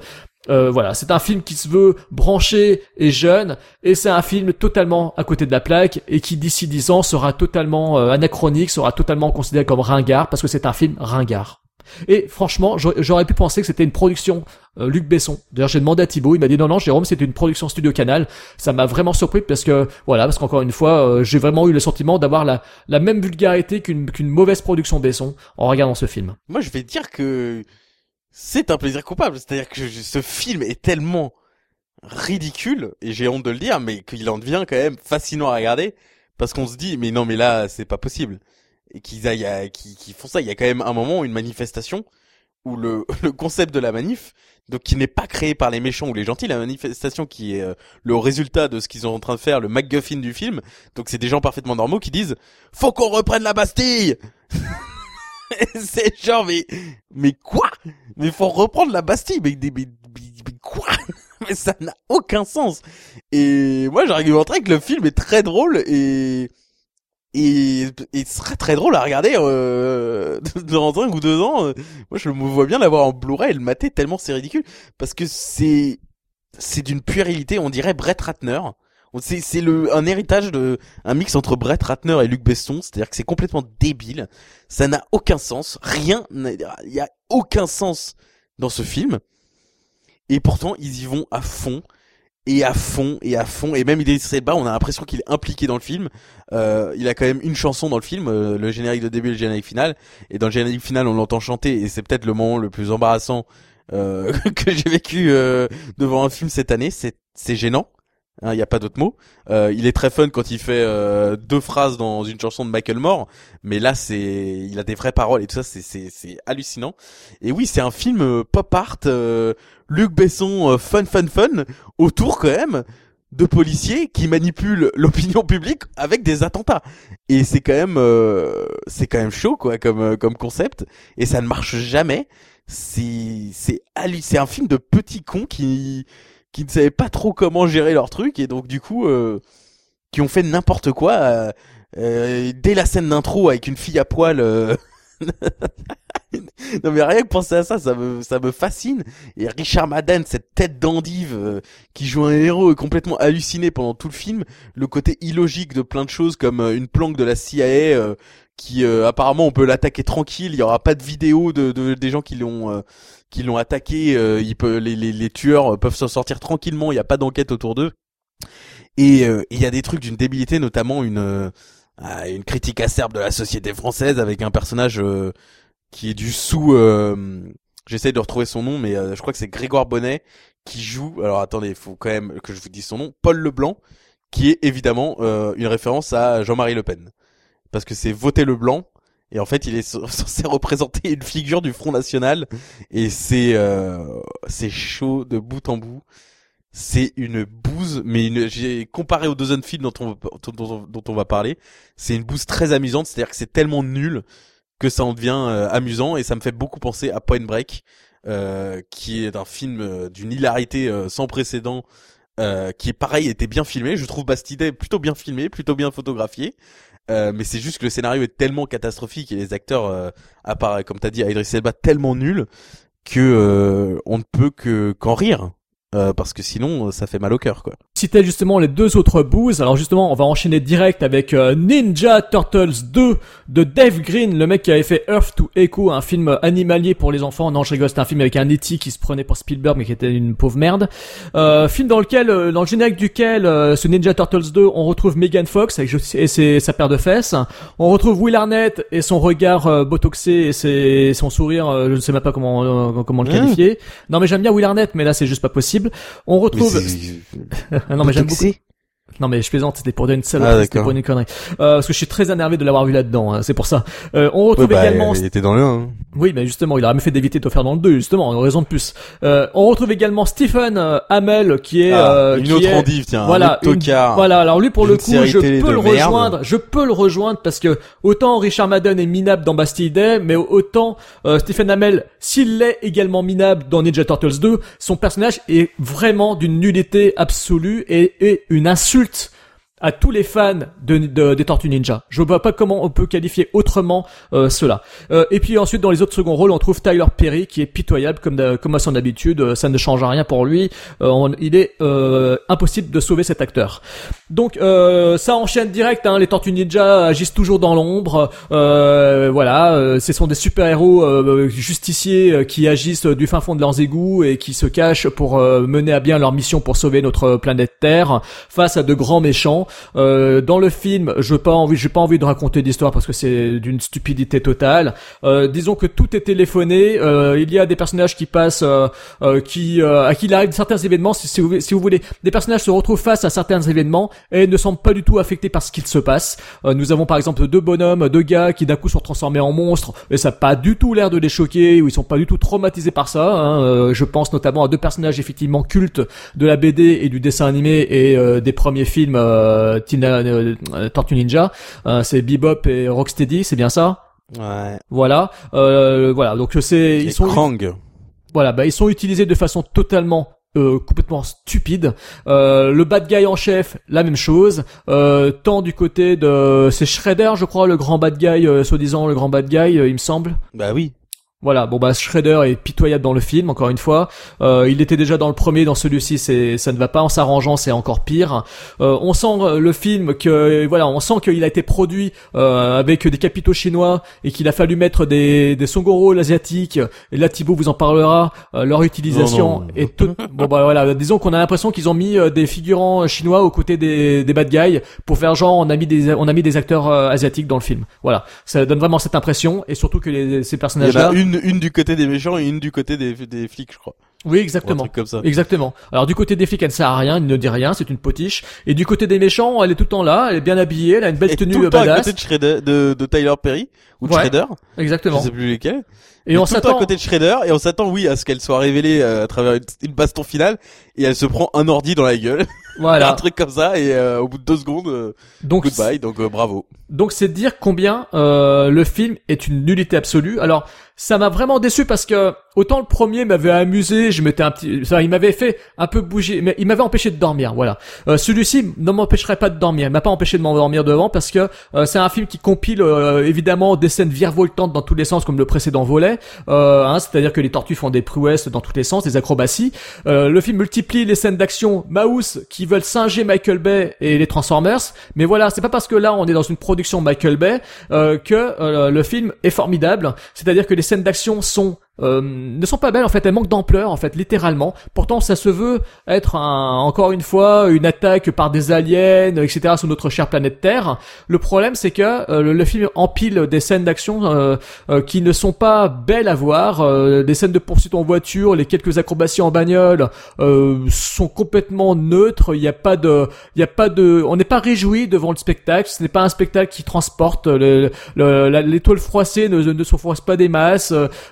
C'est filmé euh, de, en plan très serré et ça donne pas beaucoup de, de largeur à la scène, aux scènes d'action. Donc on est, on n'est pas dans le spectacle, on n'est jamais dedans. Euh, l'humour- enfin, excuse-moi, quand est-ce que tu vas mentionner que ce film est immonde visuellement à cause Je- du non fait mais que- non non mais ça j'allais te laisser le, en Ah, parler parce que je vais pas non plus euh, voilà te bouffer toute la parole mais voilà donc ce film est très mauvais c'est un- c'est pitoyable c'est un c'est un c'est un excrément visuel euh, je n'en dirai pas plus Euh, l'histoire ne sert à rien le, les bad guys ne servent strictement à rien ils sont ridiculisés dès leur apparition et euh, Megan Fox ne sauve même pas le film personne ne sauve le film Non, et, euh, qui- et Stephen Megan Hamel Fox, non mais sérieusement, ne sauve pas le film, sans déconner. oui voilà et L'une des Stephen plus grosses potiches de l'histoire du cinéma, euh, oui. oui mais elle a un joli cul et d'habitude euh, son joli cul sauve au moins sauve au moins le film Qu'est-ce que Et c'est sexiste oh Je sais, je sais, mais c'était fait exprès, c'était pour t'énerver. Et, Ouais. pour, et pour énerver les quelques auditeurs. Les tritos, euh, ils vont pas Et y voilà. Et Stephen Hamel, euh, Stephen Hamel euh, est insupportable. Euh, le personnage de Casey Jones euh, était dix fois mieux interprété par Elias. Alors tu vas encore me dire que je prononce mal Koteas. Elias Koteas ou Elias Koteas, je sais pas comment ça se prononce. Cotéas. Voilà, bah Elias Koteas l'interprétait dix fois mieux dans les précédents volets. Ici, le personnage, au début, on croit que c'est un super Mais flic. t'es quand même du grosse mauvaise foi parce que je crois que tu te souvenais même pas que Casey Jones était dans les autres films. Mais là si, là, quel mais si. arnaque, ce- quel esbrouf ce Jérôme Bouvier. Mais si, mais si, tu parles de, tu parles de Casey Jones. Mais si, bien sûr que si, je sais que tu c'était t'en Elias. souvenais pas, j'ai dû te rappeler qu'il était dans le 1 et le 3 hein. Mais non, mais Elias Koteas, mais non, je les ai, j'ai même le premier ouais, en. Blu-ray et les deux, bon, les deux suivants, Euh, c'est toi qui les as Blu-ray. Moi, j'ai, moi, j'ai les. DVD. Donc, euh, voilà, donc, euh, Stephen Hamel et, euh, passe du super flic à, d'un coup, en pauvre skater Non, à déjà casquette. Casey Jones en super flic déjà. Enfin bref. Oui, voilà, déjà, ça On va commence mal. revenir Déjà. sur la mythologie de ce film mais Bref, c'est un film extrêmement mauvais. Vas-y, Thibaut. Oui, moi j'aimerais euh, réitérer que le 1 est une énorme merde, donc je ne m'attendais pas à ce que le 2 soit bien. Euh, c'est vraiment une énorme merde le 1, je crois que les gens l'ont oublié à cause visiblement de la scène de la montagne, qui est une scène euh, où ce qui est tiré d'un Transformers mais en mal fait, parce qu'il y a des plans qui s'arrêtent pas, et on croit que c'est bien fait, mais non, mais c'est juste une, sous- une sous-scène de, de Michael Bay, donc si c'est ça l'argument pour dire que le 1 était potable, c'est faux, le 1 était insupportable. Et je me suis dit, ah peut-être que le 2 ça sera mieux parce que au moins c'est déjà installé l'univers parce que je n'en pouvais plus de euh, voilà on avait l'impression de voir le, le, le premier épisode d'un film de super-héros. Donc quand on voyait le 1 euh, et le 2 est encore euh, est au même niveau c'est c'est juste que ça atteint le niveau de cacophonie je crois le plus extrême dans un blockbuster c'est-à-dire notamment la scène d'autoroute. On n'en pouvait plus ce compte Jérôme il a une barre de son très efficace et du coup on entend tous les sons. Et c'est c'est vraiment insupportable à regarder. La, la, la- les séquences d'action sont insupportables à regarder. C'est très très laid. Bon euh, si ce n'est le design des Ninja Turtles qui est pour moi une insulte aux Ninja Turtles parce que à quel moment euh, on devient sérieux avec les Tortues Ninja? C'est-à-dire que moi je vais pas dire que je suis un énorme fan des Tortues j'en ai rien à foutre au final de la mythologie c'est juste que le, le- la trilogie originale est culte pour moi les doublages sont cultes je les ai en je suis trop content le 2 je l'ai vu au moins euh, 100 fois en tout dans ma vie, euh, j'exagère pas, avec mon frère on le regardait tout le temps, tout le temps, tout le temps, une fois par semaine quand on était gamin. La série animée j'adorais, donc euh, on est familier quand on regarde la série avec Bebop et Rocksteady et Krang et tout ça. Donc il y a quand même un univers euh, sur lequel on peut se baser et faire des bons films. Parce que je vais pas vous argumenter que les trois premiers, euh, la première trilogie, sont des bons films. C'est des, c'est des films qui pour moi jouent uniquement sur euh, la nostalgie que j'ai pour eux. Euh, libre à vous de penser que c'est des énormes merdes. Je pense que c'est des films irregardables pour ceux qui ne l'ont pas vu au bon moment, au bon endroit. C'est-à-dire que les, les jeunes des années 90 qui l'ont vu en VF à l'époque et qui ont eu la VHS et qui l'ont regardé en boucle. Je pense qu'à part pour ces gens-là, la trilogie originale est irregardable. Donc si ça se trouve, pour les gens qui ont euh, 10 ans euh, aujourd'hui, les Ninja Turtles de Michael Bay euh, sont géniaux et c'est absolument génial. Il y a des bruits partout, euh, mais pour moi c'est juste irregardable. C'est-à-dire que les personnages sont immondes, les Tortues sont immondes, leurs designs sont moches. Bon ça c'était dans, le premier film aussi, mais il faut quand même le redire, leurs designs sont moches. Le- les doubleurs euh, américains sont nuls, français sont nuls. Euh, ils ont fait venir des stars de YouTube pour doubler euh, Bebop et Rocksteady, qui sont deux des personnages les plus insupportables. Euh, ils sont vraiment insupportables et ils ont une des vannes. Euh, je crois que c'est, je sais plus ce que c'est. C'est genre, euh, moi j'ai un truc pour toi, et il pète. Et ils- enfin genre, on en, euh, on s'est regardé avec Jérôme, genre, non mais sérieusement, c'est, c'est, c'est- il vient de se passer ça au milieu d'une scène d'action, ils viennent de péter l'un sur l'autre là, et c'est absolument hallucinant. Megan Fox, elle est catastrophique, quelle actrice de merde. Qu'elle reste, elle veut pas rester dans, dans Judd Apatow et faire que des films de Judd Apatow parce que elle m'embarrasse. La seule scène que j'ai aimée du film et que j'aurais vu dans une comédie de Will Arnett euh, habituelle ou dans Arrested Development, j'aurais adoré. Malheureusement, c'est dans ce blockbuster, c'est quand il cherche euh, à, dé- à débrancher une caméra et qui commence à déballer un fil qui euh, entoure tous les murs de la pièce. Donc le fil électrique, il est en train de détruire la pièce et il se rend compte qu'en fait l'interrupteur était juste à côté du fil qu'il a commencé à déballer. C'est euh, très mal décrit euh, de ma part, mais c'est très drôle.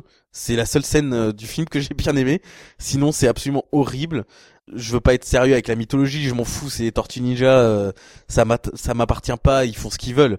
Mais le fait que Casey Jones soit un boy scout, euh, pour moi, c'est une honte parce que Casey Jones, le personnage qu'on a en tête, c'est justement le rebelle un peu chiant qui veut aider personne et qui euh, finalement euh, se révèle être euh, efficace grâce aux Tortues Ninja qui lui apprennent un code d'honneur.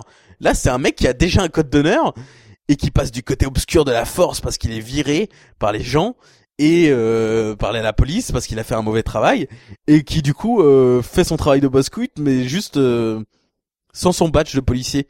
Et pour moi c'est rien que ça c'est ils ont rien compris ils s'en foutent. Qu'est-ce qu'on en a branlé? Après ils viennent pleurer genre euh, on n'a pas fait les scores qu'on attendait donc peut-être que le 3 va jamais exister. On est très déçus parce qu'on a vraiment bossé sur le 2 alors pour moi euh, c'est du même acabit que le 1 c'est embarrassant c'est laid qu'est-ce que c'est laid? Qu'est-ce que c'est insupportable à regarder? Je n'en peux plus et je suis très content que ce soit la fin de cette fausse saga qui, à mon avis, ne plaît à personne. Et en parlant de saga qui ne plaît à personne. Oui, voilà, on va pouvoir enchaîner avec la suivante. Bah, je te laisse enchaîner avec le suivant, hein, parce que c'est, c'est un film tout aussi Pareil, euh, nauséabond. Allez, Mécanique Résurrection. Euh, je me souviendrai toute ma vie, euh, je crois que c'est sorti pendant l'été, où Yvan m'a dit, euh, ah, en plus, il faut aller voir Mécanique euh, au cinéma, et je lui ai dit, pourquoi? Il m'a dit, bah, je sais pas. Et je lui dit, mais, enfin, non, on va pas le voir au cinéma, Mécanique Résurrection, enfin, c'est un DTV euh, qui sort au cinéma, comme tous les films de Jason Statham depuis 10 ans, j'ai l'impression. Donc c'est la suite de Mécanique, qui, euh, dans mes souvenirs, était un film plus efficace que celui-ci, euh, ou en tout cas mieux fait, parce que c'était un peu un vrai film, parce que Mécanique Résurrection, pour moi, ce n'est pas un vrai film. C'est, euh, c'est, c'est, c'est, je sais pas ce que c'est, mais c'est pas un vrai film. Et qui est un film, je ne peux même pas commencer à le décrire, c'est-à-dire que le mécanique s'est retiré, comme tous les personnages de Jason Statham dans les suites, euh, quand il fait une suite à un de ses films. Euh, donc le mécanique, c'est celui qui faisait passer des meurtres pour des accidents, hein, et il y avait trois meurtres, euh, euh, avec des plutôt bonnes idées qui étaient bien installées dans le 1, il me semble.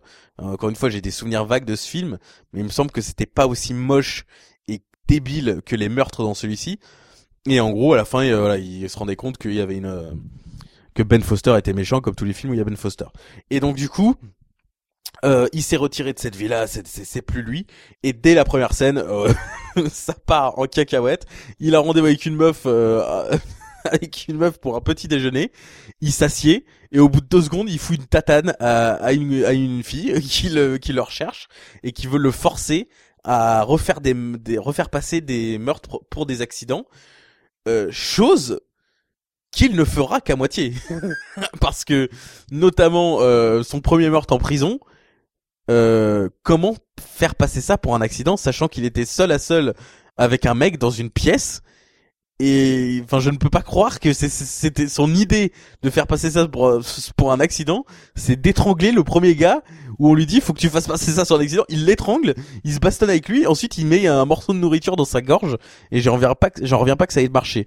Euh, le deuxième est un peu plus euh, crédible dans le côté oui c'est un accident, euh, même si c'est un plagiat de Ghost Protocol. De toute façon, ce film est une grosse merde. Euh, Jason Statham, Jessica Alba, c'est l'un des pires duos de films d'action de Jason Statham, ils ont aucune alchimie.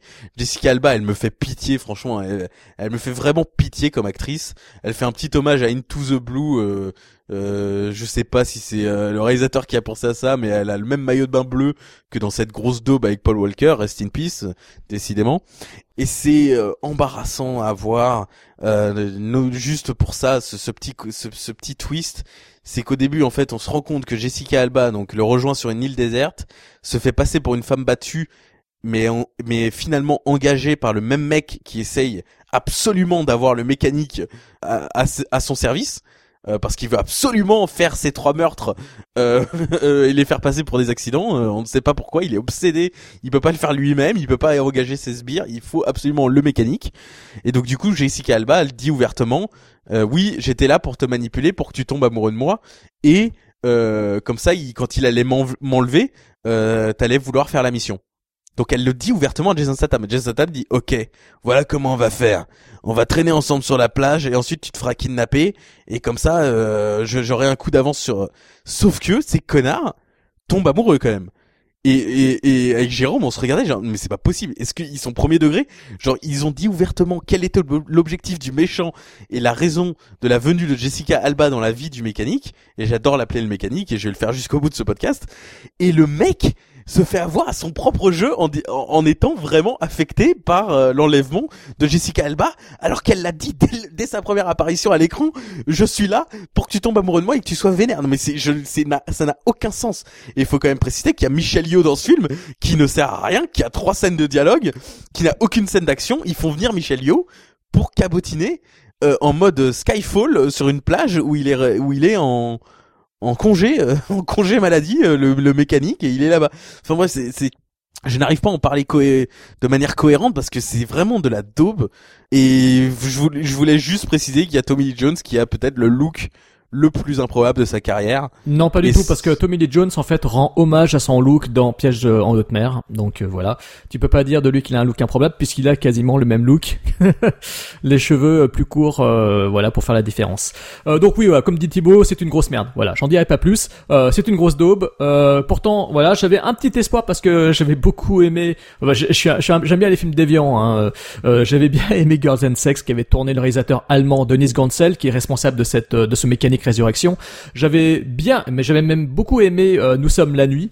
Euh, je suis incapable de dire le titre original en allemand. Euh, voilà, Nous sommes la nuit du même réalisateur, Denis Gansel. Et là, bah, je suis vraiment dégoûté parce que autant le premier mécanique, euh, ouais, bah, re- tout juste regardable, euh, autant celui-ci est une catastrophe absolue. Les seconds rôles, les caméos sont utilisés de toute façon totalement euh, insolites et ils ne servent à rien. L'histoire est d'une bêtise totale. Les scènes d'action, parce que moi j'aime bien des fois les films bêtes, méchants, les films cons, mais avec des bourpifs dans tous les sens, avec des scènes de baston dans tous les sens. Et venant d'un film de Jason, Jason Statham, c'est ce que j'ai envie de voir. Sauf que ici, c'est tellement mal shooté, c'est tellement mal foutu, c'est tellement mal monté que je crois bien qu'avec Thibaut, on a dû rester concentré devant le film pendant au moins une bonne cinquantaine de minutes, si ce n'est moins.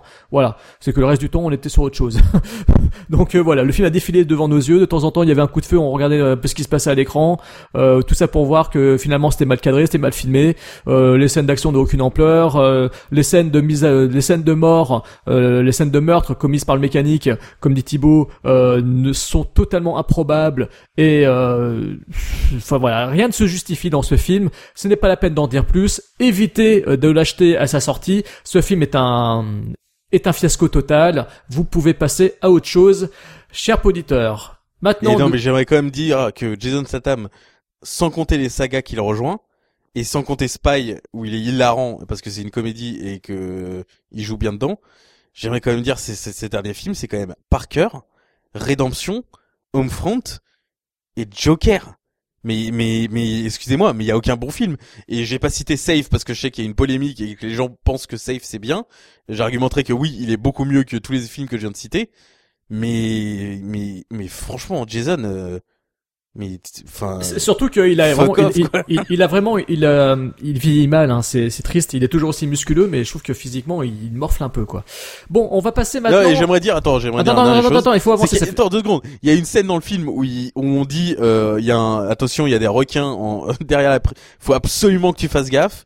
Il y a des requins, il y a des requins. Et donc moi j'étais parti sur le côté. Il va foutre un coup de poing à un requin, c'est évident.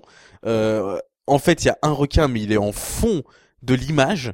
C'est-à-dire qu'il y a aucun requin dans dans dans le dans le bassin où il est supposé d'avoir énormément de requins. Mais je viens de voir que j'avais oublié qu'il était en train de tourner Meg. Euh, et que du coup, j'espère que dans Meg, il va foutre un coup de poing à un requin. Voilà. Bah voilà, bah ça arrivera certainement pour te faire plaisir. J'espère que Jason, tu nous entends et que tu vas faire plaisir à Thibaut Turca qui euh, continue à parler de ce film qui n'en mérite pas tant. Alors, on va passer maintenant, on va passer maintenant à des séries B dont on, on s'est maté.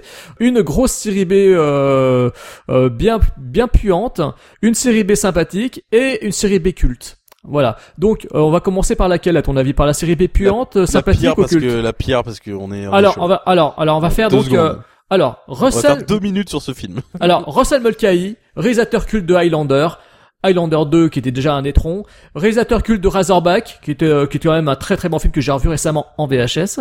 Euh, ce film de quel est-il? La vengeance de la momie, le retour de la momie, la revanche de la momie, Talos la the malédiction de la momie. momie, la malédiction de la momie. Voilà, la Tale of the malédiction. Mommy ou Talos of the Mommy, on ne sait plus. Voilà, on sait pas trop comment le prononcer le titre. Alors c'est un film avec un casting quand même euh, aux petits oignons. Hein. Il y a quand même Jason Scott Lee, euh, il y a euh, bon Jason Scott Lee, hein, c'est Dragon, la légende de Bruce Lee, c'est Soldier, le chef-d'œuvre de de, de, de, de Papa. euh, enfin on va pas on va pas sortir le nom du réalisateur, enfin, on va lui faire on va pas lui faire de la pub. Hein. Voilà. Euh, il a joué aussi dans Rapa Rapanouille ou Rapanui euh, de Kevin Reynolds et surtout le livre de la jungle de Stephen Sommers. Alors Ah. euh, voilà, c'est peut-être pour ça qu'il s'est dit euh, tiens euh, Stephen Sommers fait euh, la momie et le retour de la momie avec euh, avec euh, oh, merde Brendan Fraser et c'est peut-être pour ça que Jason Scott Lee s'est dit bah nous avant on va faire notre momie à nous avec Russell, on va se faire la Mais le non, Tale la of the momie, Mummy. mais le premier, la momie. Qu'est-ce que est un gros problème avec les titres de films aujourd'hui? C'est incroyable. Oui, la, la momie, oui le premier, La ouais la momie momie. Oui, la momie. dit le 1. retour de la momie. Non, j'ai dit la momie, puis après le retour de la momie. Bon, peu importe. Ouais. Bon, on, on a aussi au générique euh, cet anglais sympathique euh, Sean Pertwee qui s'est offert une résurrection grâce à la série Gotham tout récemment, mais auparavant vous l'avez vu dans plein de films anglais, euh, voilà, des polars, des films euh, violents. euh, et on l'a vu aussi dans Event Horizon, Wilderness, Doomsday, etc. On a également une revenante, Lisette Anthony, qui jouait dans Crawl, un petit film de fantasy des années 80. On a une- un retour aussi euh, à l'écran de Honor Blackman qui jouait Pussy Galore dans Goldfinger. Et dans les caméos euh, il y a également Christopher Lee, Shelley Duval, alors là c'est improbable. Et surtout et surtout surtout le grand Gérard, le grand Gérard Butler qui euh, devait faire là un de ses premiers euh, une de ses premières apparitions à euh, l'image, à l'écran.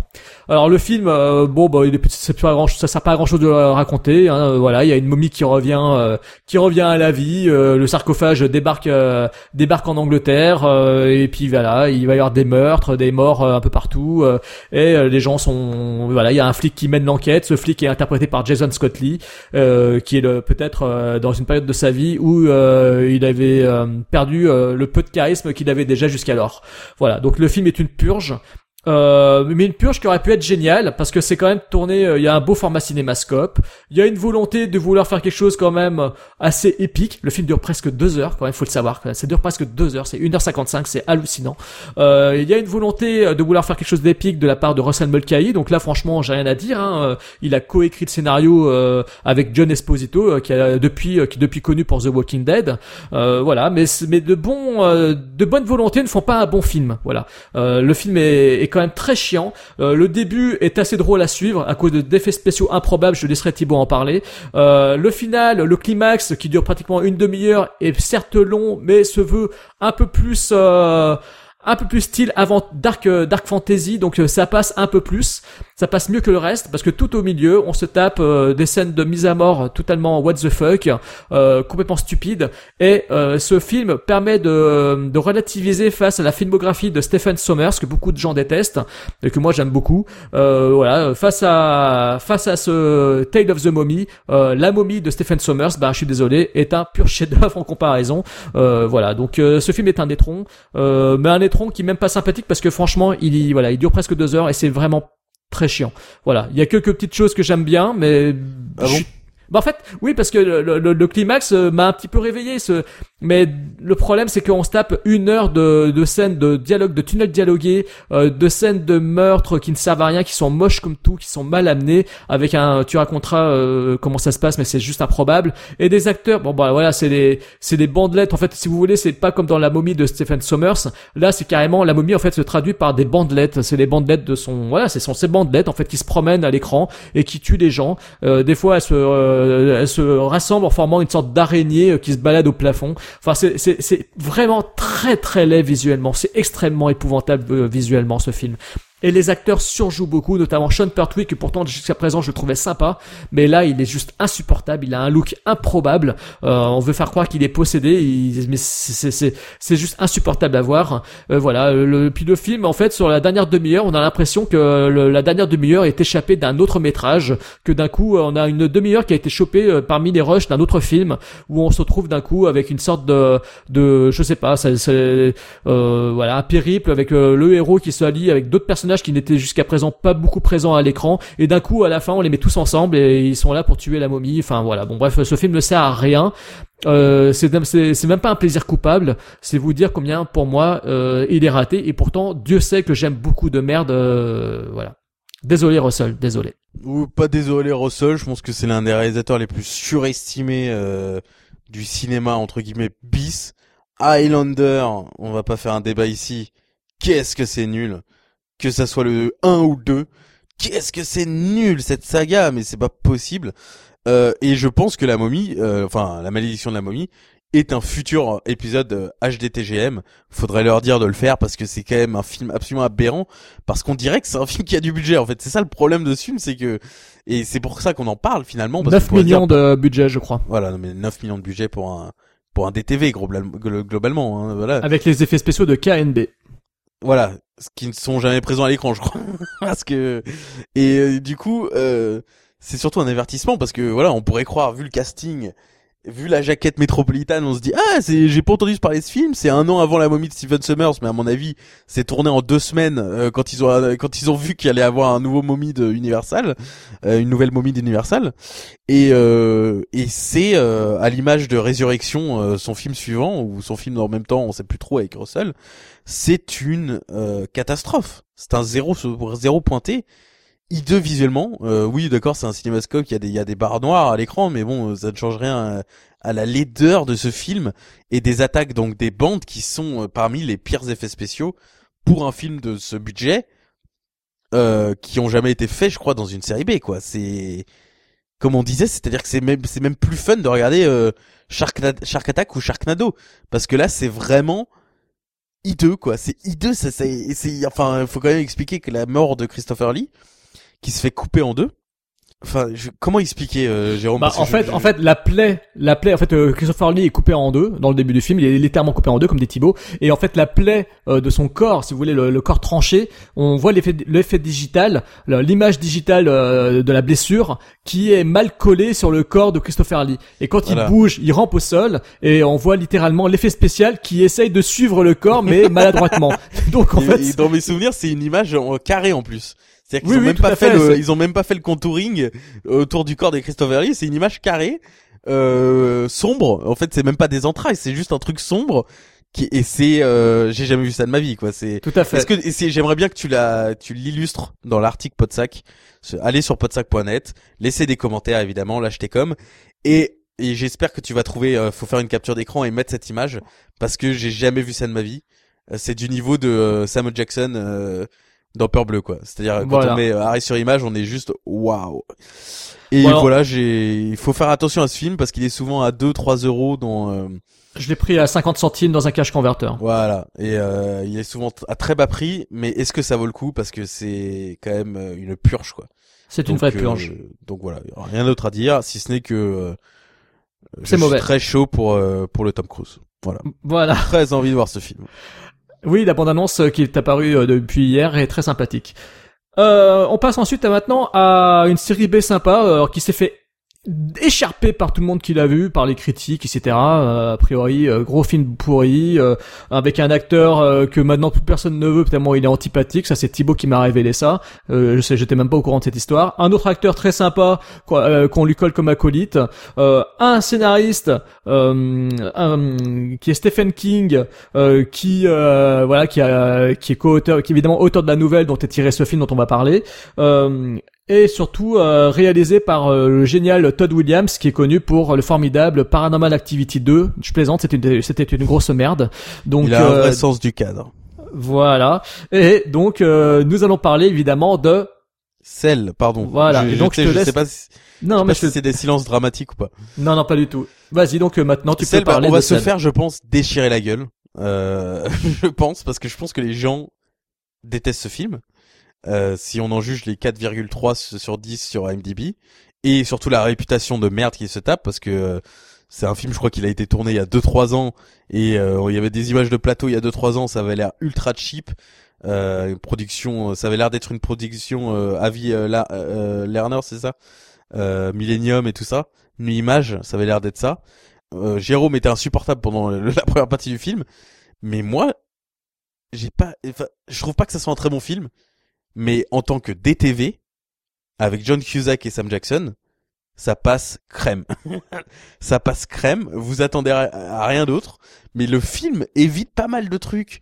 Et le film, comme, il se prend au sérieux, euh, et qu'il est plutôt bien shooté, c'est difficile de, de lui en vouloir, si ce n'est euh, bah, des effets visuels absolument atroces, euh, qui malheureusement gâchent, euh, par exemple, l'une des meilleures idées du film, qui est bon tiré du roman ça euh, Jérôme vous en parlera mais qui est en fait que euh, une scène dans un stade où ils ont regroupé euh, une centaine de zombies slash infectés slash mutants et qui doivent faire un génocide en gros de ces gens-là des anciens humains et il y a cette scène très très couillue au milieu du film. J'ai pas du tout pitché le film, donc celle c'est adapté de Stephen King. En gros, il y a un signal téléphonique euh, qui se propage euh, à travers le monde. Et John Cusack est témoin de ça dans un aéroport. Euh, il est très, il est loin de sa famille et tout ça parce qu'il est divorcé. Et euh, il retrouve Sam Jackson euh, par hasard dans le métro. Et euh, du coup, les deux s'associent pour essayer de de traverser le pays, de survivre, sachant que le signal téléphonique rend fou, violent en mode 28 jours plus tard, zombie et tout ça, ou plutôt en mode Kingsman, je dirais, parce que les gens ne mangent pas de la chair humaine, les gens deviennent en fait des, des abeilles qui répondent à, à, à, une reine, une reine qui est qui alors ça c'est assez incompréhensible dans le film, incompréhensible, qui est tiré d'un d'une bande dessinée de euh, John Cusack qui est un un dessinateur. Bon, euh, voilà, là on vient aux limites du film, c'est-à-dire que le, le concept est un peu incompréhensible euh, et la fin du film est complètement ratée, on ne comprend rien. Euh, enfin, on comprend, mais en fait le film est tellement proche de ces personnages que quand il essaye d'expliquer les raisons du virus, les raisons de de ce truc et de pourquoi euh, il y a un personnage donc à capuche rouge qui euh, et qui intervient dans les rêves de tout le monde et qui est censé être à l'origine euh, ou en tout cas le chef de cette colonie de mutants à travers le monde. pourquoi c'est tiré d'une bande dessinée de John Cusack ça, je crois que le film ne répond jamais, alors que c'est quand même le plus grand mystère du film. Mais c'est un film où, de par l'intelligence de ces personnages, je dirais, euh, même s'il y en a certains euh, évidemment qui sont cons puisque c'est quand même un survival euh, survival fin, apocalyptique. Donc il y a toujours des personnages cons que ça soit dans Dernier train pour Busan World War Z ou Cell. Ça arrive tout le temps il y a des cons. Là je dirais que les personnages principaux Sam Jackson et John Cusack sont plutôt intelligents. Et c'est le, le, le, truc où j'ai commencé à me dire putain mais c'est pas mal en fait comme film c'est la scène où il décide de prendre les armes. Donc il tombe sur euh, sur une pancarte genre euh, attention, euh, je suis armé typique redneck américain et il décide d'entrer dans la maison, de prendre les armes et ils se mettent à shooter sans aucun problème les mutants. Ils réfléchissent pas, ils sont en mode survie en fait. Et du coup, c'est plutôt pas mal, ils essayent pas de sauver des gens inutilement, ils prennent pas ils prennent pas de risques inutiles, ils essaient de survivre, de se cacher, de sortir uniquement la nuit parce que la nuit les mutants euh, paraît-il, sont euh, inefficaces. Euh, il rencontre Stacy Kitsch dans une université, une scène improbable, où il leur explique un peu plus le comportement des, des mutants. Et voilà, je, je sais pas trop quoi dire. C'est un espèce de road trip apocalyptique qui est pas très ambitieux, mais du coup, du fait que c'est pas très ambitieux, est beaucoup plus efficace et beaucoup moins ridicule qu'il pourrait en paraître. Ça reste un DTV, ça reste une série P, voire parfois Z, mais je sais pas, c'est peut-être sa réputation de merde qui m'a fait dire euh, que c'est plutôt sympa à regarder. Et apparemment, euh, ça change. Stephen King a coécrit le scénario, ou en tout cas écrit la première version de ce scénario pour s'excuser de la fin du roman, euh, qui était apparemment what the fuck.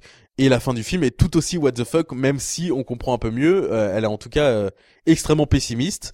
Et, et voilà, ce petit sel, je dirais que si vous aimez bien les séries B et les films de survie, euh, ça pourrait vous plaire. Donc effectivement, euh, Thibaut a tout dit. Je vais pas abonder euh, plus que ça. je rejoins son avis. C'est un film sympa. c'est loin d'être la purge annoncée. C'est loin d'être aussi minable que ce que beaucoup en ont dit.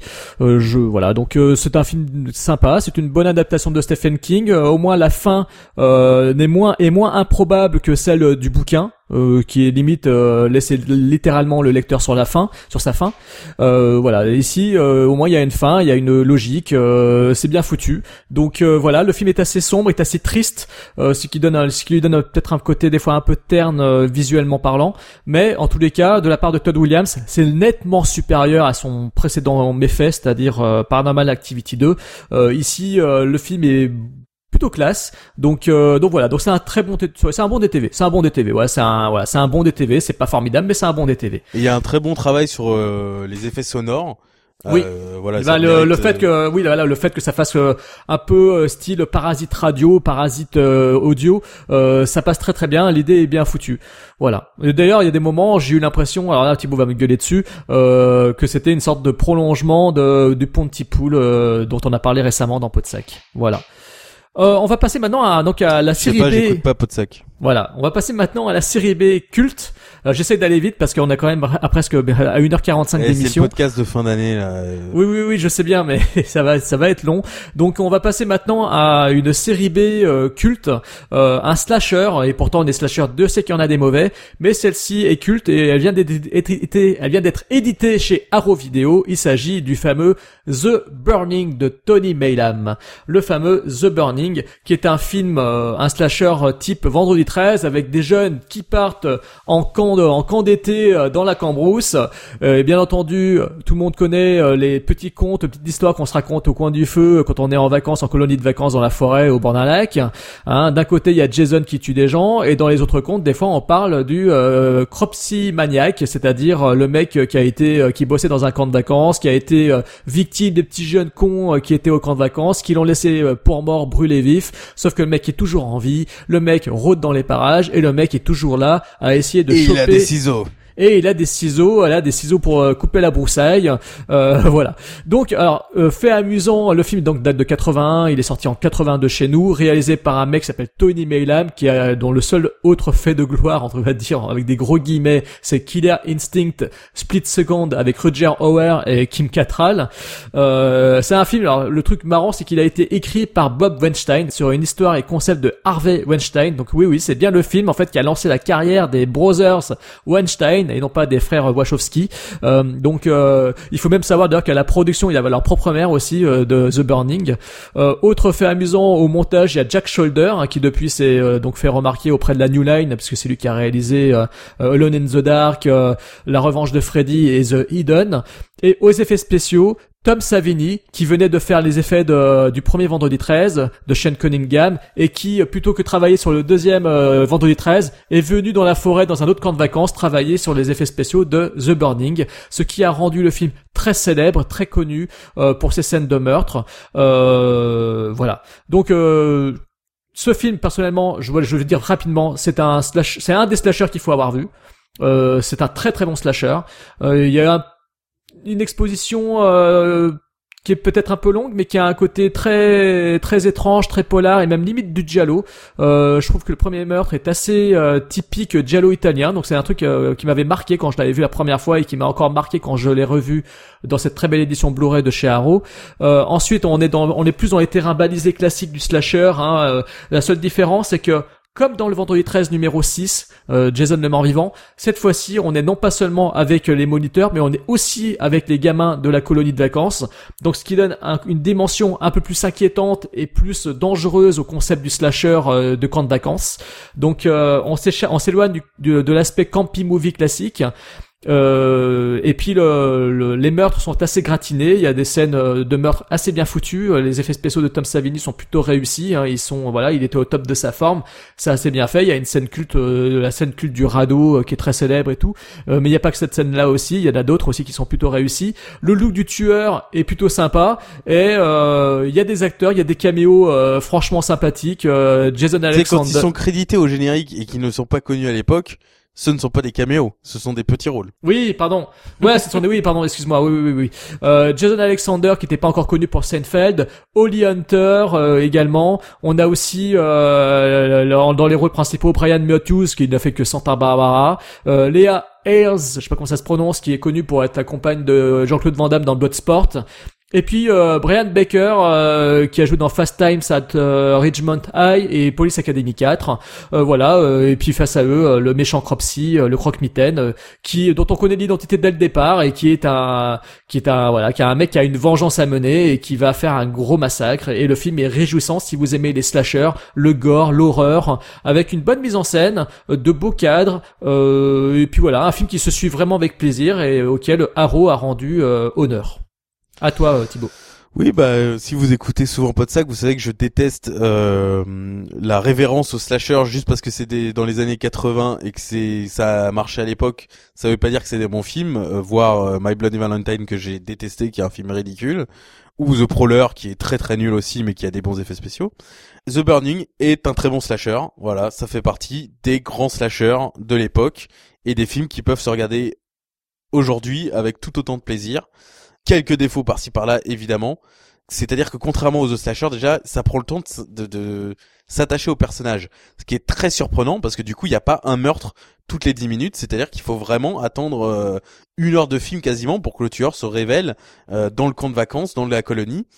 Et, euh, et du coup, mais du coup, on s'attache au personnage et on s'attache aux tensions qu'il y a entre les personnages parce que comme tu dis, même Jason 6, désolé, mais c'est pas un camp actif au niveau de celui-là. Là, c'est vraiment un camp de vacances. Il y a une scène, les scènes de, de dortoir ou les scènes de cantine. Il y a vraiment euh, une centaine de figurants et du coup, on y croit à fond que c'est un vrai camp et ça change forcément tout le film et tout le slasher parce que on est attaché aux personnages. Ils ont des intrigues un peu euh, éphémères de euh, qui va coucher avec qui. Euh, ouais, ce, ce, ce mec c'est un connard. Euh, ce, ce, ce moniteur c'est un connard. il arrête pas de me faire chier. Il y a le puceau de service voilà qu'on pousse à bout. Mais comme on connaît le tueur, en fait, il y a pas cette dynamique de hum, lui il est parti pendant le déjeuner, alors c'est peut-être lui le tueur. Non, le tueur est installé depuis le début du film, donc la tension devient merde. Est-ce que les personnages vont se rendre compte qu'il y a un tueur qui rôde dans les parages et à quel moment le tueur va se révéler? Et c'est un changement de perspective qui du coup donne au film toute sa force parce que ça ressemble à aucun autre slasher de l'époque. Et euh, malgré son cadre très habituel entre guillemets, même si on n'a jamais vu de camp de vacances de colonie dans les Vendredi 13 à ce niveau-là. Donc ça c'est très très efficace. Les scènes de meurtre comme tu as dit sont très très efficaces. Les scènes de radeau euh, doit durer je sais pas une minute à l'écran, mais euh, était vraiment un énorme impact. Euh, certains euh, de mauvaise foi diraient au niveau de la scène de douche de Psychose, euh, au niveau des montages et des scènes et des, des petits inserts gore et c'est vraiment très très prenant. Euh, il y a voilà, comme j'ai dit, il y a deux trois défauts parce que du coup c'est un peu plus lent que d'habitude et il y a notamment euh, deux trois quatre scènes euh, où c'est juste de la musique et, des, les jeunes qui s'amusent en en radeau où c'est un peu genre bon les gars, on a compris que vous étiez potes et tout ça. Euh, donc ça aide l'ambiance du film mais c'est pas très utile et euh, le premier dans, la, dans la scène d'ouverture aussi le masque évident quand le personnage prend feu, c'est vraiment aberrant qu'ils aient laissé autant de temps sur des plans larges où on voit clairement que le mec a un masque pour pas se blesser le visage, euh, ce qui est très euh, bizarre dans ce film puisque les scènes de meurtre sont justement euh, chorégraphiées à la perfection et on n'a vraiment pas l'impression de voir des trucages. Évidemment, on peut les voir quand on connaît les, les, les, méthodes de Tom Savini de cacher des gorges en faisant s'allonger les personnes de manière différente à la Kevin Bacon dans Vendredi 13-1, etc. Mais c'est vrai que dans la scène d'intro, ça m'a surpris parce que le film est assez esthétique finalement. Euh, la musique est excellente. Euh, ça m'a vraiment marqué. Le premier meurtre, pareil, euh, voilà, poisseux, qui on dirait sorti du hurlement de Joe Dante. C'est-à-dire que c'est une scène qui n'a pas l'habitude, on n'a pas l'habitude d'être du point de vue du tueur hors du camp de vacances. Et c'est vrai que les dix premières minutes du film, du coup, sont très étonnantes. Et Arrow, encore une fois, super boulot d'Arrow. Donc euh, The Burning, euh, moi qui n'aime pas les slashers de l'époque, juste parce que c'est des slashers de l'époque, je peux le dire avec fierté que j'ai beaucoup beaucoup aimé ce slasher et je suis content de, de dire qu'il est vraiment au panthéon euh, des slashers de l'époque. Je dirais même que c'est peut-être mon préféré des années 80 et ça c'est un twist. Et ben voilà, vous avez entendu le twist Again à Moscou de la part de Monsieur Thibaut. Bon bah c'est parfait.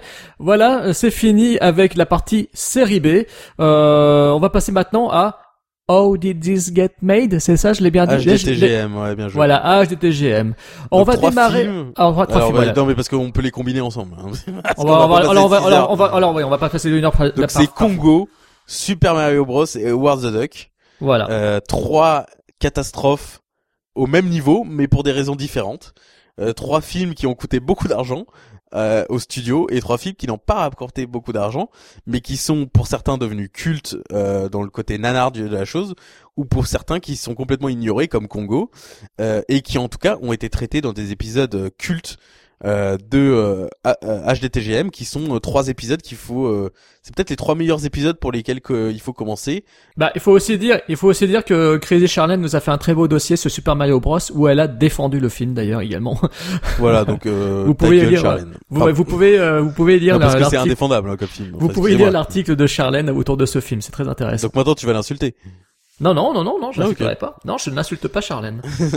et donc, euh, trois épisodes de ce podcast, donc avec Paul Scheer, Jason Manzoukas et Diana Refil, euh, qui est en anglais, mais euh, ça vaut le coup de, de tenter euh, l'anglais pour ces films.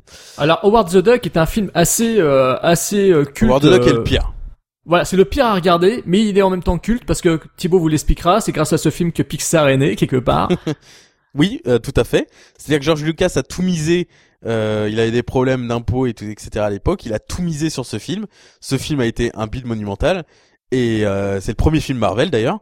Et du coup, euh, il a été obligé de vendre euh, certaines de ses propriétés, dont Pixar, euh, à Steve Jobs. Steve Jobs.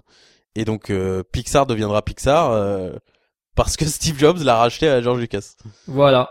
Alors c'est un film qui euh, sorti en 86 réalisé par un mec qui venait du cinéma d'hor- d'horreur avec sa son amie euh, Gloria Katz euh, qu'ils ont donc ils ont écrit et réalisé euh, le film ensemble.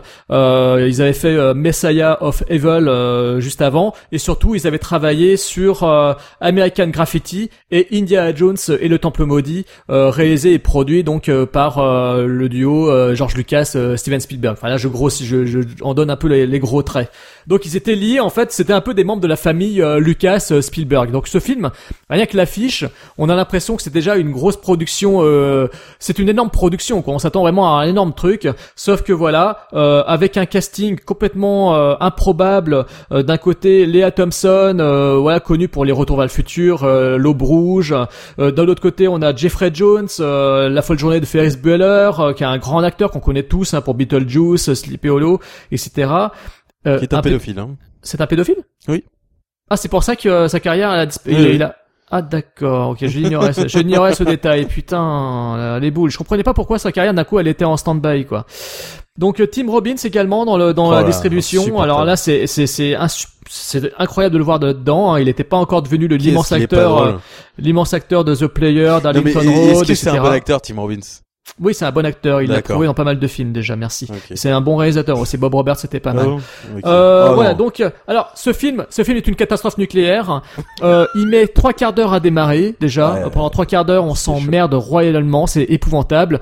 Pour ensuite tomber sur un gros festival de gros nawak grâce à Jeffrey Jones qui fait le bad guy possédé. Euh, mais le bad guy façon euh, John Lithgow dans euh, Buckaroo Banzai. C'est-à-dire que j'ai eu l'impression qu'en fait les deux films étaient très similaires. Sauf que Buckaroo Banzai, il y avait un peu plus de rythme, alors que dans Howard the Duck, il Et faut du second attendre. degré.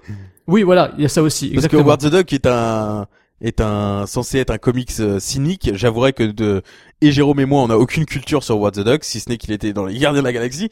Mais moi, je ne sais pas à quel point il était culte, euh, tout. On sait juste qu'il est irrévérencieux, que le Marvel Comics était euh, un peu vulgaire et qu'ils en ont et qu'ils ont et qu'ils ont essayé de faire avec ça un film pour enfants. Voilà, un film tout public. Sauf que Où ça ne passe pas. un- Howard the Duck est amoureux de Léa Thompson et ils ont Et inversement. Ils, ils ont une scène et ils ont Et inversement et ils ont une scène où ils sont à deux doigts de coucher ensemble. Ouais, ouais, littéralement. Donc le film en fait prône la, la zoophilie, euh, prône le mauvais goût. Euh, le Howard du titre est épouvantable. C'est une marionnette avec des plumes mal mal collées. C'est très très mal laid. collé et surtout sa voix anglaise est tellement pas fun. Alors oui, oui, voilà. En fait, ça fait qu'il se prend trop au sérieux. Il y a un côté trop sérieux et en même temps on veut faire un film euh, pétomane pour plaire aux gamins. Enfin, je sais pas comment dire. C'est, c'est, il y a un décalage complet entre les Oui, parce que ça intentions se de passe certains. dans, euh, enfin dans une ville, euh, une ville un peu douteuse euh, avec euh, plein de, euh, de méchants dans les rues, euh, une ambiance poisseuse, des rockers euh, mal sapés et tout ça. En fait, on Et est dans les rues de feu. On est dans les rues de feu de Walter Hill, sauf que voilà, les rues de feu étaient plus drôles à regarder. Sauf qu'il y a un canard. Voilà, c'est des rues de feu croisées avec un canard. Exactement, c'est ça, c'est ça. Puisque Léa Thompson euh, remplace Diane Lane, euh, hein, euh, je sais pas si vous avez vu le- les rues de feu, euh, voilà, il y a Diane Lane qui chantait, bah là c'est Léa Thompson, sauf que Léa Thompson ne sait pas chanter et que la production Oh. n'a pas jugé bon. De... oh non, c'est une catastrophe, ces chansons sont catastrophiques.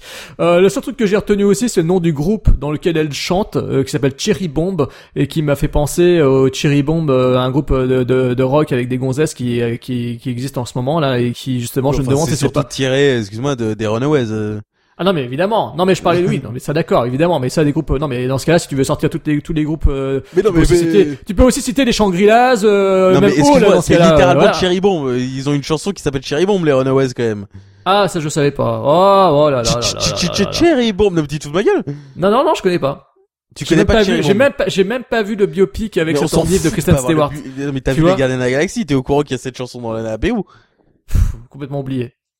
Non, Pourtant, mais c'est pour ça que c'est un plagiat, c'est pas parce que c'est un groupe de femmes. Bon, euh, peu importe. Le film quel est-il alors Est-ce que c'est bien ou pas? Euh, non. non, non, comme t'as dit, c'est, c'est insupportable. J'en ai un souvenir de jeunesse parce que je l'ai regardé gamin. Et quand on est gamin, voilà, il y a un peu de cul. Euh, Léa Thompson a un décolleté comme dans Re- Retour vers le futur. Et on la c'est voit en un culotte. minimum irrévérencieux comparé aux autres films d'animation qu'on voit à l'époque, donc ça marque. Et, euh, et c'est un film, euh, qu'est-ce que c'est chiant à regarder, il y a de dire quoi 1h45 1h50 oh mais c'est Ah, pas possible long, de faire hein. des films aussi longs quoi. C'est très très long, je suis d'accord. C'est très très long et voilà. Et euh, en fait, si, tout le, si le film durait 1h15 et que c'était que la deuxième partie du film, quand il commence à se rendre compte qu'il y a un deuxième alien qui vient sur Terre et qui prend possession de Jeffrey Jones, why not? Mais là, ça commence par 40 minutes où voilà, on ne sait pas où on est. Il y a Howard the Duck qui qui qui tabasse quand même des gars euh, dans un bar euh, pour obtenir du fric. On dirait le macro de, de Leah Thompson et la scène encore une fois où ils se draguent mutuellement mais ils font genre ils se draguent pas. Euh, Howard a une érection de plume quand même. Et, et- Ah oui, elle, c'est vrai. et elle, elle, est- elle est toute mouillée hein, pour parler vulgairement. Euh, elle veut son corps, elle veut son, euh, elle veut son œuf. Donc du coup, euh, toi. 109. c'est c'est tellement gênant à regarder. Et Surtout après, oui, le film. Le problème, c'est que il faut, en fait, il faut démarrer le film euh, à la moitié parce qu'en fait, la deuxième partie est vraiment fun pour le coup. La deuxième partie est vraiment what the fuck. Euh, Il y a un alien géant euh, qui est Un fait par Blue Stan, Wood. qui est fait par Phil Tippett, non? Oui, oui, oui, tout à fait, ouais. Et En euh, bon enfin bref, stop motion, euh, il a, il a la classe, hein. Il aurait pu avoir la classe, hein, cet alien, hein, s'il était euh, bien comme, on- comme on intégré. disait, euh, un cri dans l'océan aurait dû avoir ça plutôt qu'un effet spécial. Ah, totalement, totalement. Entièrement d'accord.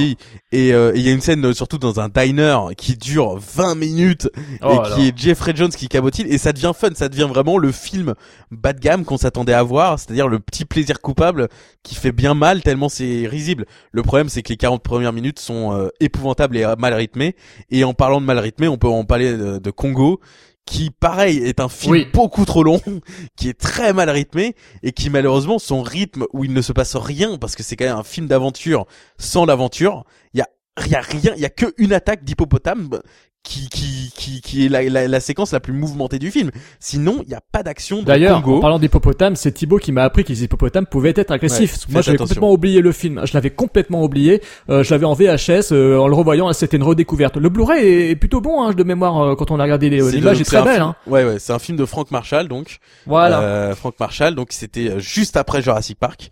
C'est un autre roman de Michael Crichton et apparemment euh, l'auteur du scénario qui est un auteur culte euh, qui a écrit euh, notamment Doute euh, Oui. la pièce euh, et Joe contre donc, volcan aussi. Ouais, voilà, qui, qui est un auteur culte qui a gagné un prix Pulitzer et tout ça, qui a écrit ce film et apparemment il n'a pas lu une seule fois le roman de Michael Crichton. Il a dit j'en ai rien à foutre, je veux pas le lire. Alors, tu sais que Michael Crichton avait vendu le concept de Congo à Irwin euh, Yab- Frank Yablans avant même d'avoir écrit le roman. C'est-à-dire qu'en fait, il avait pitché le pitché l'idée et c'est plus tard en fait qu'il a écrit le scénario et que le film euh, finalement a, a pu se faire. Bah, Voilà. C'est un peu comme Le Monde Perdu où euh, les droits de la suite ont été achetés avant euh, qu'il écrive le roman.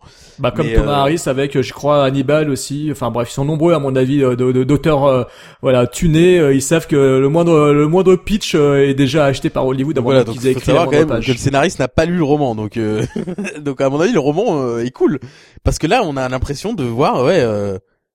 De, on, ne sait, on ne sait pas ce qu'on regarde en fait, on ne sait pas ce qu'on regarde et c'est pour ça que le film est quand même fun. Moi c'est un film culte pour moi, c'est-à-dire que je le revois euh, voilà une fois tous les deux trois ans parce que c'est quand même marrant de le regarder avec quelqu'un parce que c'est quand même très chiant. Mais c'est très chiant mais comme on comme on parle euh, en même temps du qu'on regarde le film ça passe assez vite. Mais euh, c'est un film vraiment what the fuck. C'est un film anti préservation des espèces animales.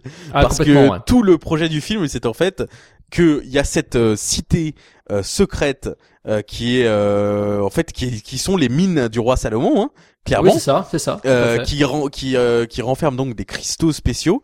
Et il y a Joe Don Baker My diamonds, I want my diamonds euh, qui s'énerve derrière son ordinateur parce qu'il envoie son Bruce Campbell qui fait un petit caméo dans le film.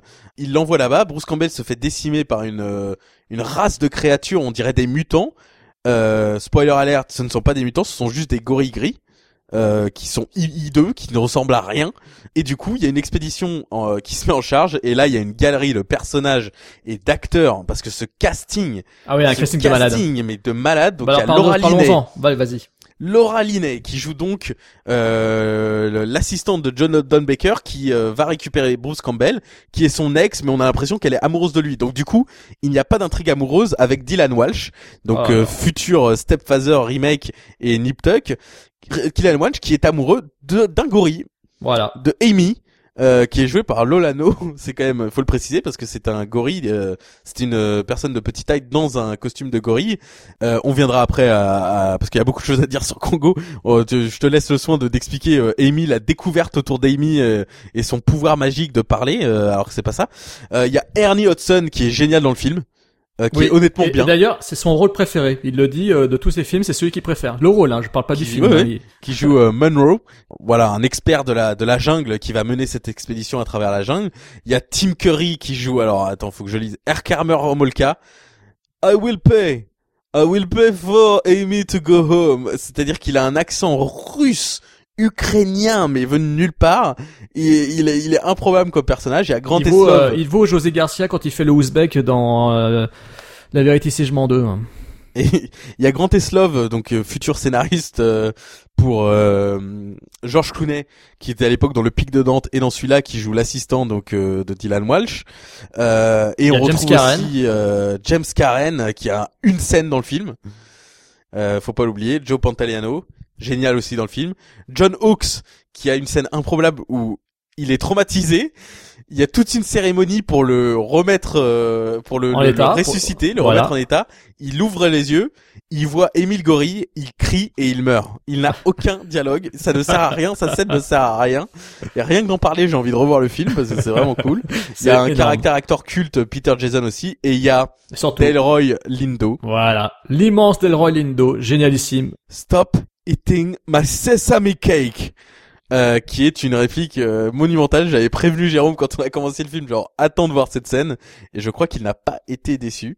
Non, Euh, c'était c'est remarquable. Remarquable. Et, euh, et voilà, c'est un film que je... C'est-à-dire que c'est très difficile d'en parler parce que je pense que si vous le regardez tout seul pour vous marrer, vous allez pas vous marrer. Non, non.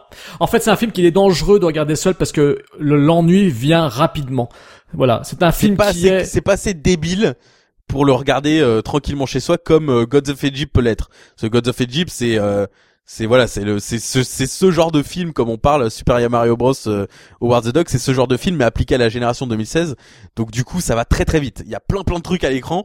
Donc du coup, même euh, on peut pas en parler euh, quand on regarde le film, on peut pas vraiment parler parce qu'il y a trop de choses qui se passent à l'écran. Là, c'est l'inverse, c'est-à-dire que c'est vraiment un film. C'est on dirait les prises alternatives d'Indiana Jones s'il n'y avait pas de budget et pas d'action. et s'il n'y avait pas d'histoire. Il n'y a pas d'histoire. Et euh, j'en viens juste, donc l'expédition, je te laisse parler après, de tous les autres éléments du film que j'oublie. Mais donc l'expédition, c'est d'aller chercher euh, ces diamants. On se rend compte que ces diamants, en fait, euh, ça sert à alimenter un fusil futuriste. Et là, donc il y a une race de gorilles qui ont été élevés par des humains pour garder euh, ces diamants, ce qui est une bonne chose parce que ces diamants, c'est la cupidité de l'homme, c'est un trésor caché, il faut pas les toucher. En plus, c'est au cœur d'un volcan. Euh, on pourrait croire que les mines sont liées au volcan et que quand on prend un diamant, ça dérange le volcan. Pas du tout, c'est pas du tout lié. C'est juste un hasard complet qui que l'équipe d'expédition arrive au moment où le volcan va rentrer en éruption. Et ce film, ouvertement dit, si des gorilles vous attaquent, massacrez-les. Et donc Laura Linney prend le gun et massacre une race euh, de gorilles ultra rares, donc des espèces de... Parce qu'on pourrait croire que c'est des mutants, des extraterrestres, mais non, c'est juste des gorilles qui sont super vieux et qui ont été éduqués pour la violence. Mais en, tout cas, ils font rien de, de méchant. Ils gardent leur endroit, ils gardent leur territoire. Et il y a même dans le film d'autres gorilles qui euh, qui sont vivants à côté de la forêt et qui euh, et qui traînent à côté de, de l'endroit et qui se font pas tuer. Et, et ce film ouvertement, c'est Laura Linney et Dylan Walsh qui est un docteur qui est censé être protégé Amy et tout ça, qui massacre quand même des gorilles. Mais genre euh, c'est choquant quand même. Alors d'ailleurs, d'ailleurs, Dylan Walsh euh, joue le rôle du docteur Peter Elliott, qui était justement un expert en primates, en gorilles euh, très reconnu, qui s'appelle également Peter Elliott, et qui était justement conseiller sur ce film. C'est ça qui est quand même assez énorme. Quand tu vois justement le traitement qui est infligé aucun aux gorilles. vrai gorille déjà. Donc Voilà. qu'est-ce qu'il foutait là? Alors euh, voilà, le film effectivement, c'est des personnages qui se promènent dans le continent sur le continent africain, c'est ça. Hein voilà, voilà, ils se promènent. Voilà, c'est on suit des personnages qui se promènent, qui prennent un avion, un coup ceci, un coup cela, euh, pour arriver à un point, un point B, euh, faire leurs petites affaires, euh, se battre contre des gorilles et repartir. Voilà. Le, film peut se résumer à ça, sauf que il met deux heures à vous raconter tout cela en euh, manipulant un scénario euh, comme il peut, en les tirant les scènes qui ne servent à rien, en faisant apparaître des personnages qui finalement ne serviront à rien, et surtout en proposant à tous ces comédiens, euh, hormis Ernie Hudson, de euh, de mal jouer, de jouer des choses totalement grotesques, des choses complètement euh, inconcevable, euh, irréaliste. Hein, euh, Dylan Walsh préfère s'occuper de son gorille. On peut comprendre qu'il aime beaucoup euh, Amy, la, la, la- sa petite guenon.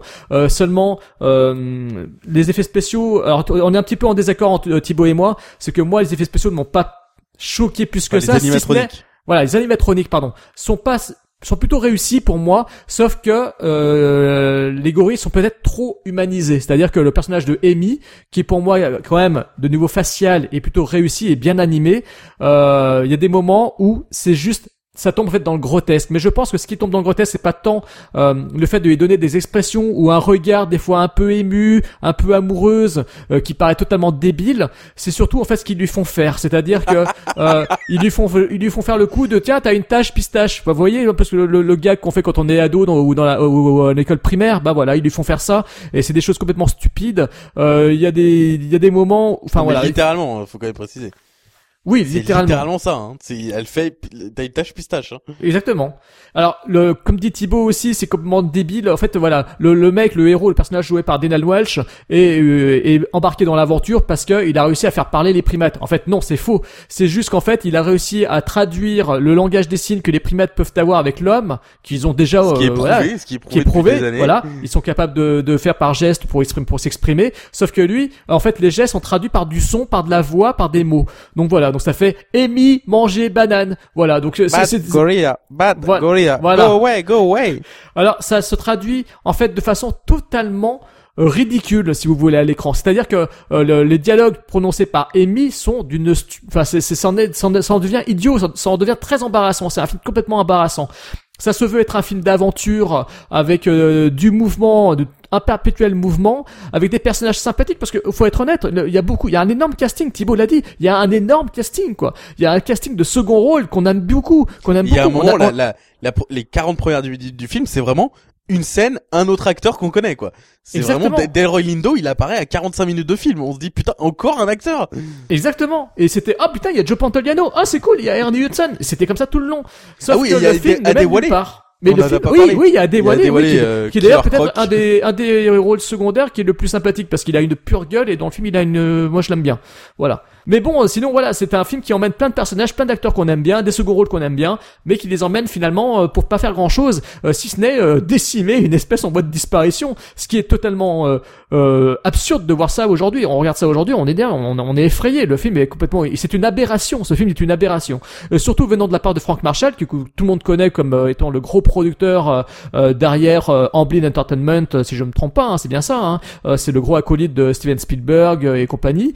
Euh, le mec qui a réalisé quand même Arachnophobie, qui est quand même une bombe euh, littéralement, euh, et ici est coupable de, de, de cette horreur. quoi. C'est incroyable, inconcevable. Mais voilà, à regarder à plusieurs, c'est très fun. Et même en Oui. parler, ça reste très fun. Donc, euh, on peut pas lui en vouloir. Voilà exactement. Mais il faut être quelqu'un, par exemple, moi je l'ai regardé avec mon frère, qui ne voulait pas du tout s'amuser devant le film. Du coup, c'était insupportable à regarder parce parce qu'on s'amusait pas. Mais, ah bah non, il faut euh, le voir, il faut le voir dans les conditions euh, Any Given Film Podsac, euh, voilà, il faut le voir entre amis. Euh, armez-vous de bière, attendez-vous à un film euh, complètement insolite et débile et stupide et voilà, euh, c'est, c'est- vous êtes parti pour une belle aventure. euh, et pour finir, donc un autre, donc Ah. euh, un film euh, voilà que Charlène avait défendu, euh, Super Mario Bros que moi je n'avais jamais vu. Alors première vision, on va pas revenir sur le, vous, vous, vous pouvez aller lire l'article pour voir ce qu'il en est dit sur la genèse du film, les acteurs, les réalisateurs, etc. Je vous propose d'aller voir le le- l'article fait par Charlène qui était son premier article pour Podsac. Elle nous a fait un gros dossier sur le film. Donc moi c'était ma première vision. Euh, je t'aime beaucoup Charlène, mais là je peux pas te, je peux pas t'accompagner sur euh, ta volonté de le défendre parce que euh, autant le début du film j'étais un peu intrigué, je m'étais dit oui c'est cool, ils veulent raconter euh, l'histoire de plombier. Bon ok moi je connais pas trop bien le jeu Super Mario, je m'étais dit bon bah pourquoi pas, c'était un point de vue qui se défend. Voilà, sauf que quand Thibaut, Thibaut m'a dit Jérôme maintenant là ça y est ça part dans le what the fuck. Quand il tombe dans la faille de je ne sais trop quoi temporel machin et dans la grotte ou je ne sais quoi. Euh, il s'était passé déjà des choses un peu stupides avant. Hein, il s'était déjà passé des choses qui faisaient déjà déraper le film. C'est que le début m'intéressait, mais il y avait quand même des petits, détails où Thibaut tiquait à côté de moi, et là je me disais, mais oui, il a raison, c'est complètement stupide. Vous avez cette séquence où euh, ils sont face à une inondation euh, dans un égout. Le plan suivant, littéral, le plan suivant, on voit deux personnages qui étaient dans les égouts, on les voit dans un appartement où il y a Super Mario, et le plan suivant, ils sont tous les trois au niveau des dans les égouts. Enfin, je veux dire, il y a des il y a, il y a déjà un truc, un problème qui se Et le niveau d'eau, donc c'est à Brooklyn, de, sous le pont de Brooklyn pour se déplacer à New York ensuite, le niveau d'eau a à peine monté, hein, alors que c'est une inondation énorme. Ah bah imaginez euh, les grandes eaux, euh, voilà, mais sauf que voilà, ce ne sont pas les grandes eaux. Donc euh, déjà il y avait un truc qui n'allait pas. Et quand ça part dans le what the fuck total, alors autant dans les premières, dans les cinq premières minutes j'étais content, je disais ah c'est cool, euh, c'est coloré, c'est visuel, c'est sympa, c'est original, il y a des petites créatures qui se chamaillent dans les poubelles, euh, il y a des voitures de police totalement customisées à la Mad Max, euh, why, why, why not? C'est totalement débile mais why not? Mais voilà, ce, ma, ma, ma réjouissance, si vous voulez, n'a duré que 5 minutes. Maintenant, je comprends pourquoi ce film est considéré comme un fiasco total. C'est un véritable bordel ambiant. Euh, les acteurs sont en roulis total. On sait qu'ils étaient que Leguizamo et Bob Hoskins se se bourraient la gueule tellement c'était n'importe quoi sur le tournage. Euh, que sur le tournage ils étaient en mode euh, mal de tête euh, insupportable. Euh, il y a des moments où on a le sentiment qu'effectivement le film avance sans que qui que ce soit sache ce qui doit se produire après mais que dans le sens où euh, le scénario devait s'écrire euh, limite au jour le jour et que sur le plateau euh, les infos devaient pas circuler de la bonne façon et que personne ne savait exactement ce qui se passait. Euh, Il y a des scènes qui sont totalement what the fuck, certaines insupportables à regarder, d'autres bizarrement qui proviennent d'improvisation parce qu'en fait euh, les mecs ne savaient pas du tout ce qui devait se faire et ils savaient pas du tout quoi tourner. Ils ont improvisé des séquences qui au final deviennent les meilleures séquences du film. Je pense notamment à la scène de l'ascenseur où Leguizamo euh, euh, improvise euh, un procédé pour échapper aux, aux vigiles créatures qui sont menaçantes, qui voilà, qui sont des menaces. Euh, il les fait danser littéralement, donc euh, sur une musique d'ascenseur totalement stupide. C'est, enfin voilà, le film contient beaucoup d'aberrations, mais par contre c'est un film qui qu'il faut, enfin, je veux dire, c'est un film qu'il faut voir pour voir à quel point on peut tomber dans l'aberration la plus totale, euh, comme Congo euh, ou Howard the Duck. Mais euh, j'ai trouvé ce film beaucoup plus euh, délirant à regarder.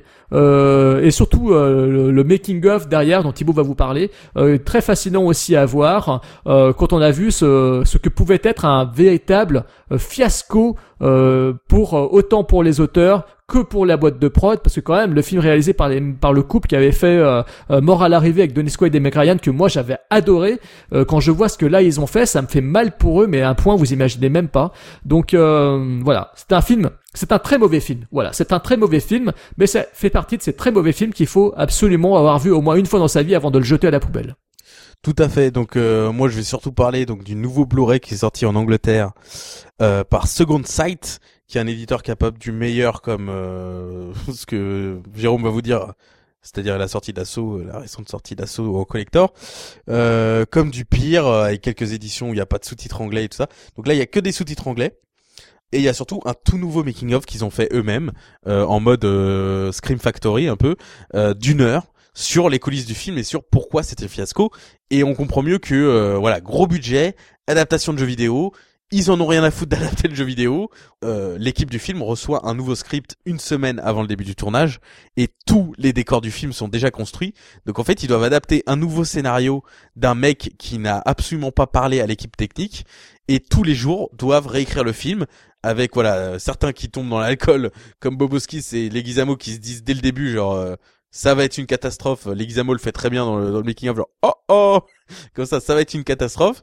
Denis Super qui refuse d'apprendre ses nouvelles répliques au jour le jour donc en fait qui lui joue la première version du scénario euh, et qui cabotine mais euh, Denis Super dans ce film j'ai jamais vu autant cabotiner.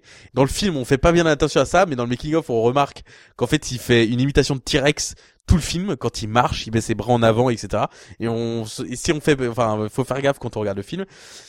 Et puis voilà, euh, Super Mario Bros, euh, c'est leur la naissance, donc ils sont pas super, c'est juste des plombiers dans un pays euh, imaginaire qui visiblement déteste les plombiers, genre ah, putain de plombier, on va vous arrêter. Oh, je suis arrêté parce que je suis un plombier, non mais c'est n'importe quoi, Luigi, Luigi. Euh, avec cette, cette c'est un film assez culte dans sa décadence et dans son côté what the fuck nanar euh, parce que voilà ça commence avec un truc animé et un cliché de voix new-yorkais d'accent new-yorkais euh, absolu- absolument aberrant. Ensuite ça passe dans, un- dans une critique sociale euh, de 10 minutes de Ken Loach avec euh, Mario Mario et Luigi Mario qui euh, qui drague une fille et tout ça. Et ensuite ça part dans le côté ils sont dans un monde où il y a un mini T-Rex dinosaure euh, pré Jurassic Park et euh, qui qui est en fait euh, qui est Yoshi, hein, faut quand même se dire, c'est Yoshi est un vélo- vélociraptor dans le film, et des aberrations, notamment Toad, qui est censé être euh, un champignon, qui dans le film ils ont juste donné le nom à un chanteur qui devient, euh, qui se transforme en en Goomba. Et les Goombas qui sont ces espèces de créations absolument immondes avec une tête en animatronique posée sur des épaules mais littéralement c'est à dire que c'est tellement évident la manière dont ils ont fait les costumes c'est à dire que c'est des énormes costumes où la tête est sur la tête de où la tête animatronique est sur la tête d'un figurant que c'est ça en devient genre mais il se de la gueule de qui. Donc en fait c'est un pareil c'est un film c'est difficile de le voir tout seul parce que c'est pour le coup c'est un peu cacophonique euh, il y a notamment euh, Fisher Stevens et euh, John comment il s'appelle Richard Edson qui sont absolument insupportables en homme de main complètement débile et mais si on le regarde entre potes avec des bières, ça peut être très très très fandard. Et c'est un film que j'aurais aimé faire le commentaire audio à l'ép- à l'époque d'Enigma Film. Et qui sait, euh, peut-être avec Darch euh, et un autre invité chez Podsac, on le fera un jour. Euh, parce que c'est un film quand même très très barré. Euh, et je recommande le Blu-ray euh, qui, encore une fois, euh, c'est quand même hallucinant de voir que le village de M. Night n'a pas de Blu-ray. Mais par contre, Super Mario Bros. a un Blu-ray avec un nouveau making-of. Ça, c'est quand même le monde dans lequel on vit. Voilà, parce que le Blu-ray, le making of, effectivement, ne, ne manie pas euh, le non dit. Il dit clairement les choses. On comprend en regardant le making of qu'effectivement tout le monde est conscient que le film aujourd'hui euh, est un fiasco total. Mais voilà, c'est un fiasco qui fascine, c'est un fiasco qui qui se regarde quand même entre amis et, et qui voilà qu'il faut avoir vu parce que c'est c'est des idées complètement mal foutues. Il y a des idées géniales qui sont maltraitées. Il y a des acteurs géniaux qui sont maltraités aussi et qui tombent dans l'alcool et d'autres qui cabotinent, qui imitent des T-Rex. Donc c'est un film euh, fascinant à plus d'un titre mais qui est quand même excessivement mauvais. Maintenant, nous allons finir l'émission avec euh, notre enfin voilà, nous allons finir notre podcast avec les petites recommandations. Alors moi, je vais faire vite parce que Thibaut mentionnait euh, Second Sight. Euh, effectivement, ils ont sorti Assaut euh, sur le Central 13, Assaut euh, de John Carpenter. Alors je vais pas le, dire le titre en version originale, même si je pourrais parce que j'ai le titre sous les yeux, j'ai le j'ai Blu-ray collector sous le nez là. Euh, voilà, donc le, deuxième film de John Carpenter euh, post euh, Darkstar, euh, excellente édition. Franchement, très belle édition. J'ai revu le film hier soir et j'avais oublié à quel point ce film est génial. Euh, c'est un très beau coffret collector. euh, vous pouvez le trouver facilement euh, sur Amazon.co.uk. Euh, blindé de bonus. Euh, vous avez des interviews euh, des acteurs. Vous avez même un court métrage tourné en 68 par John Carpenter qui s'appelle Captain Voyeur. Donc c'est l'occasion de voir un, vieux court métrage de de- d'études euh, euh, d'université euh, fait par John Carpenter. Vous avez aussi euh, un documentaire euh, tourné autour d'une actrice, une des actrices du film, documentaire tourné pour Arte. Donc c'est là qu'en fait le documentaire est en français, donc c'est cool. C'est, c'est- voilà. Euh, vous avez plein de petits modules euh, très sympas, etc. Vous avez surtout la bande originale du film sur un CD. Bon, en même temps, la bande originale est pas très longue, hein, mais bon, vous avez quand même le CD de la musique du film. C'est un coffret en plus dont le, le- le- voilà, la, la couverture a été dessinée euh, de belle manière. C'est un, c'est une très très belle édition euh, cartonnée, un peu dans le style de ce que font nos amis de, de Arrow avec leur dernier coffret euh, rigide. Voilà. Et ensuite, autre euh, collector qui est sorti tout récemment. Euh, il s'agit de la, d'une édition sortie chez Le Chat qui fume, qui est euh, avec Ecstasy of Film euh, et euh, mince, j'allais dire Carlotta, mais non, euh, c'est pas Carlotta, euh, c'est Artus, voilà. Les spécialistes de de la série B du bis. Le Chat qui fume sort là donc un giallo de 1978, hein, tourné par Enzo Milioni. Donc c'est une très belle édition. Ils refont, en fait, ils, ils réitèrent leurs exploits précédents avec ces collectors euh, DVD collector euh, de du venin de la peur de Lucio Fulci ou de Exorcisme tragique, euh, etc. Donc c'est-à-dire que c'est un Blu-ray de très belle facture. hein, L'édition est très belle. Euh, voilà, ils ont sorti également Je sais Terreur sur la lagune avec euh, en plus la bande originale, la, bande originale du film dans un autre collector que je n'ai pas parce que je l'avais déjà chez euh, 88 Films, chez les Anglais de 88 Films. Donc euh, la sœur d'Ursula est donc une très belle édition avec beaucoup de bonus intéressants. Euh, J'ai eu le temps de les regarder, il y a des interviews, etc. Enfin c'est vraiment pas mal, c'est vraiment pas mal du tout.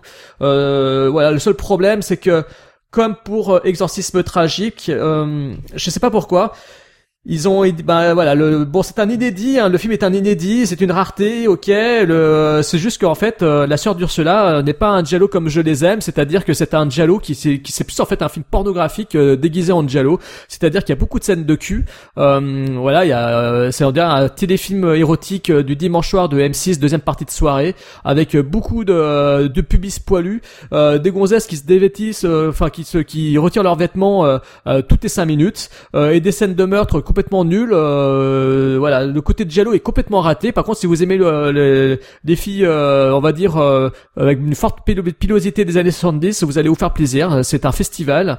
donc, il y a même des moments où je me suis demandé si l'acteur était pas en train de bouffer de la chatte et du cul, littéralement. Oh, non, non, oh. non, non, non, non, je suis désolé, je suis désolé. Il y a vraiment une scène littéralement. On a, je me suis dit, là, le mec, il est pas en train de faire semblant. Il est vraiment en train de lui bouffer littéralement le derrière et voilà, parce que ça se voit littéralement à l'écran. Donc, je pense Là, c'est la version intégrale qui est éditée sur le Blu-ray et le DVD, donc euh, vous allez pas être, allez, voilà, ça ne vous épargne rien du tout euh, à ce niveau-là.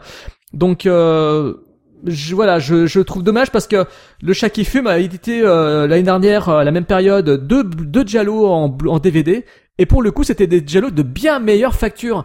Euh, Journée Noire un bélier était vraiment exceptionnel. Et je comprends pas pourquoi Journée Noire pour un bélier a fait l'objet d'un simple très beau DVD, hein, mais juste d'un DVD, alors que celui-ci, qui pour moi est un étron euh, du Giallo, euh, sort en Blu-ray. Voilà. Euh, il m'a même fait... on va pas leur demander parce qu'ils vont sûrement nous insulter et tout ça.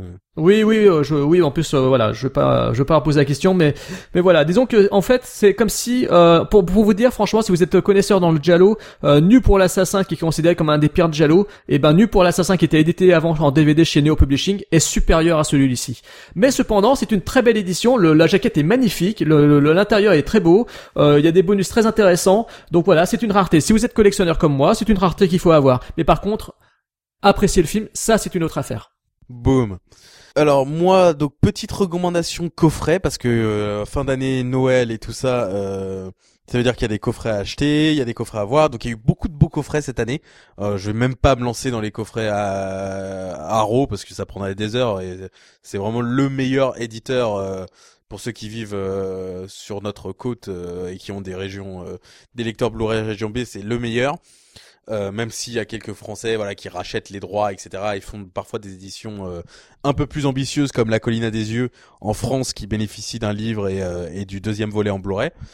mais sinon, si vous savez pas quoi acheter en fait, si vous parce qu'il y a beaucoup de coffrets, coffrets, qui ont le droit à beaucoup de promos comme le nouveau coffret de Taxi Driver, le coffret Les huit salopards, le, le coffret Almodovar et tout ça, toute la saga, il y a aucun souci. En revanche, un coffret qui pourrait passer euh, inaperçu, c'est le coffret de Arte euh, Costa Gavras, euh, coffret volume 1, donc c'est-à-dire qu'ils vont peut-être en faire un volume 2. Et donc c'est un coffret exceptionnel. Alors il est cher, il coûte 90 euros sur le site Arte. Euh, le pro, le problème et l'avantage, c'est que si vous êtes cinéphile et si vous achetez beaucoup euh, sur Amazon, vous savez notamment qu'ils ont fait à deux reprises ces derniers mois, une fois en septembre et une fois en novembre, euh, un espèce de week-end coffret où tous les coffrets, étaient à moins 50%. Et donc en fait, 90 euros, il était, il me semble, à 40 euros pour 9 Blu-ray et un DVD, donc 10 disques euh, et 40 euros. Donc moi j'ai pas hésité parce que je savais, je sentais venir qu'il allait être euh, rapidement épuisé à ce à ce prix-là. Et effectivement sur Amazon il est épuisé, donc il y a encore le site Arte pour l'acheter. Et c'est un coffret génial. Euh, c'est un coffret qui j'ai pour l'instant découvert deux films de Costa Gravas et les restaurations sont magnifiques. Il y avait Missing, mais bon Missing c'est un film un peu plus populaire et hein, on dit enfin voilà c'est un master il me semble que c'est un master 4K euh, pour le film et tous les films ont bénéficié soit de master 4K soit de master 2K Missing est peut-être le film le plus connu avec euh, K euh, de ce coffret mais euh, ça permet de redécouvrir l'œuvre de Costa Gravas qui est un cinéaste ultra engagé qui faisait des films politiques euh, à, la, limite du polar, à la limite du film du tribunal, à la limite du thriller, toujours euh, en mélangeant les genres. Et j'ai pas vu encore tous les films, mais à chaque fois que je lisais le résumé, je me disais putain mais ça a l'air vraiment vraiment bien. Peut-être il y a peut-être un ou deux films qui m'intéressaient pas trop, mais sinon on se dit putain mais c'est ça, ça a l'air vraiment passionnant et on n'en fait plus des films comme ça. Il a enchaîné plein de films sur la Première Guerre mondiale où on se dit putain il y a aucun réalisateur qui ose ça maintenant de faire des films d'époque euh, et de les enchaîner les uns avec les autres. Et le coffret, donc toutes les tous les films ont bénéficié euh, d'une super restauration. Il y a il y a un bouquin euh, qui explique comment ils ont fait les restaurations, qui est très intéressant. Il y a une dizaine de pages dessus dans le coffret, notamment la restauration d'un homme de trop, qui qui est le film que j'ai vu de lui avec Missing, un homme de trop qui est exceptionnel, qui est vraiment génial. Ce film est génial. Euh, c'est avec euh, notamment Briali et Bruno Kremer, qui est un acteur voilà qui est connu pour euh, Maigret, il me semble, euh, en France, mais qui a fait tellement plus, qui devrait être vraiment, pour moi, il est au panthéon des meilleurs acteurs français des années 60-70, parce qu'il est notamment dans Sorcerer, où il est exceptionnel de Friedkin. Et là, dans ce film, il est génial. Et en gros, le concept du film, c'est que il y a un groupe il y a un groupe de, de résistants euh, qui libère des prisonniers. Et, euh, et parmi ces prisonniers euh, qui étaient aux mains des Allemands, il est supposé avoir, il me semble, sept hommes. Et en fait, ils sont huit. Et en fait, tout le film, c'est le suspense de savoir qui est l'espion qui se cache parmi ces prisonniers et qui est donc un Allemand qui travaille pour infiltrer le groupe de résistants. Et, et voilà, fuck you Zemeckis, voilà au, au, passage. Et c'est un coffret génial. Il y a un documentaire, je l'ai pas encore vu, mais un documentaire de trois heures une interview de trois heures de Costa Gravas, euh, qui est, alors je ne sais pas pourquoi, qui est menée par euh, Plenel, qui a l'air d'être un copain du réalisateur. Euh, c'est improbable. apparemment, il y a Christine Taubira aussi dans les bonus. Euh. Donc je sais pas ce qu'ils foutent là les deux, mais euh, mais Edoui Plenel mène une interview de trois heures qui fait penser un peu, à mon avis, enfin qui, qui fait penser un peu au bonus euh, du coffret Gérard Junio en DVD où il y avait Jérôme Ouibon qui avait fait une interview de deux heures sur l'intégralité de la carrière de Junio en tant que réal. Et, euh, et bref, j'ai hâte de me plonger dans la filmo et j'espère qu'ils vont faire un volume 2.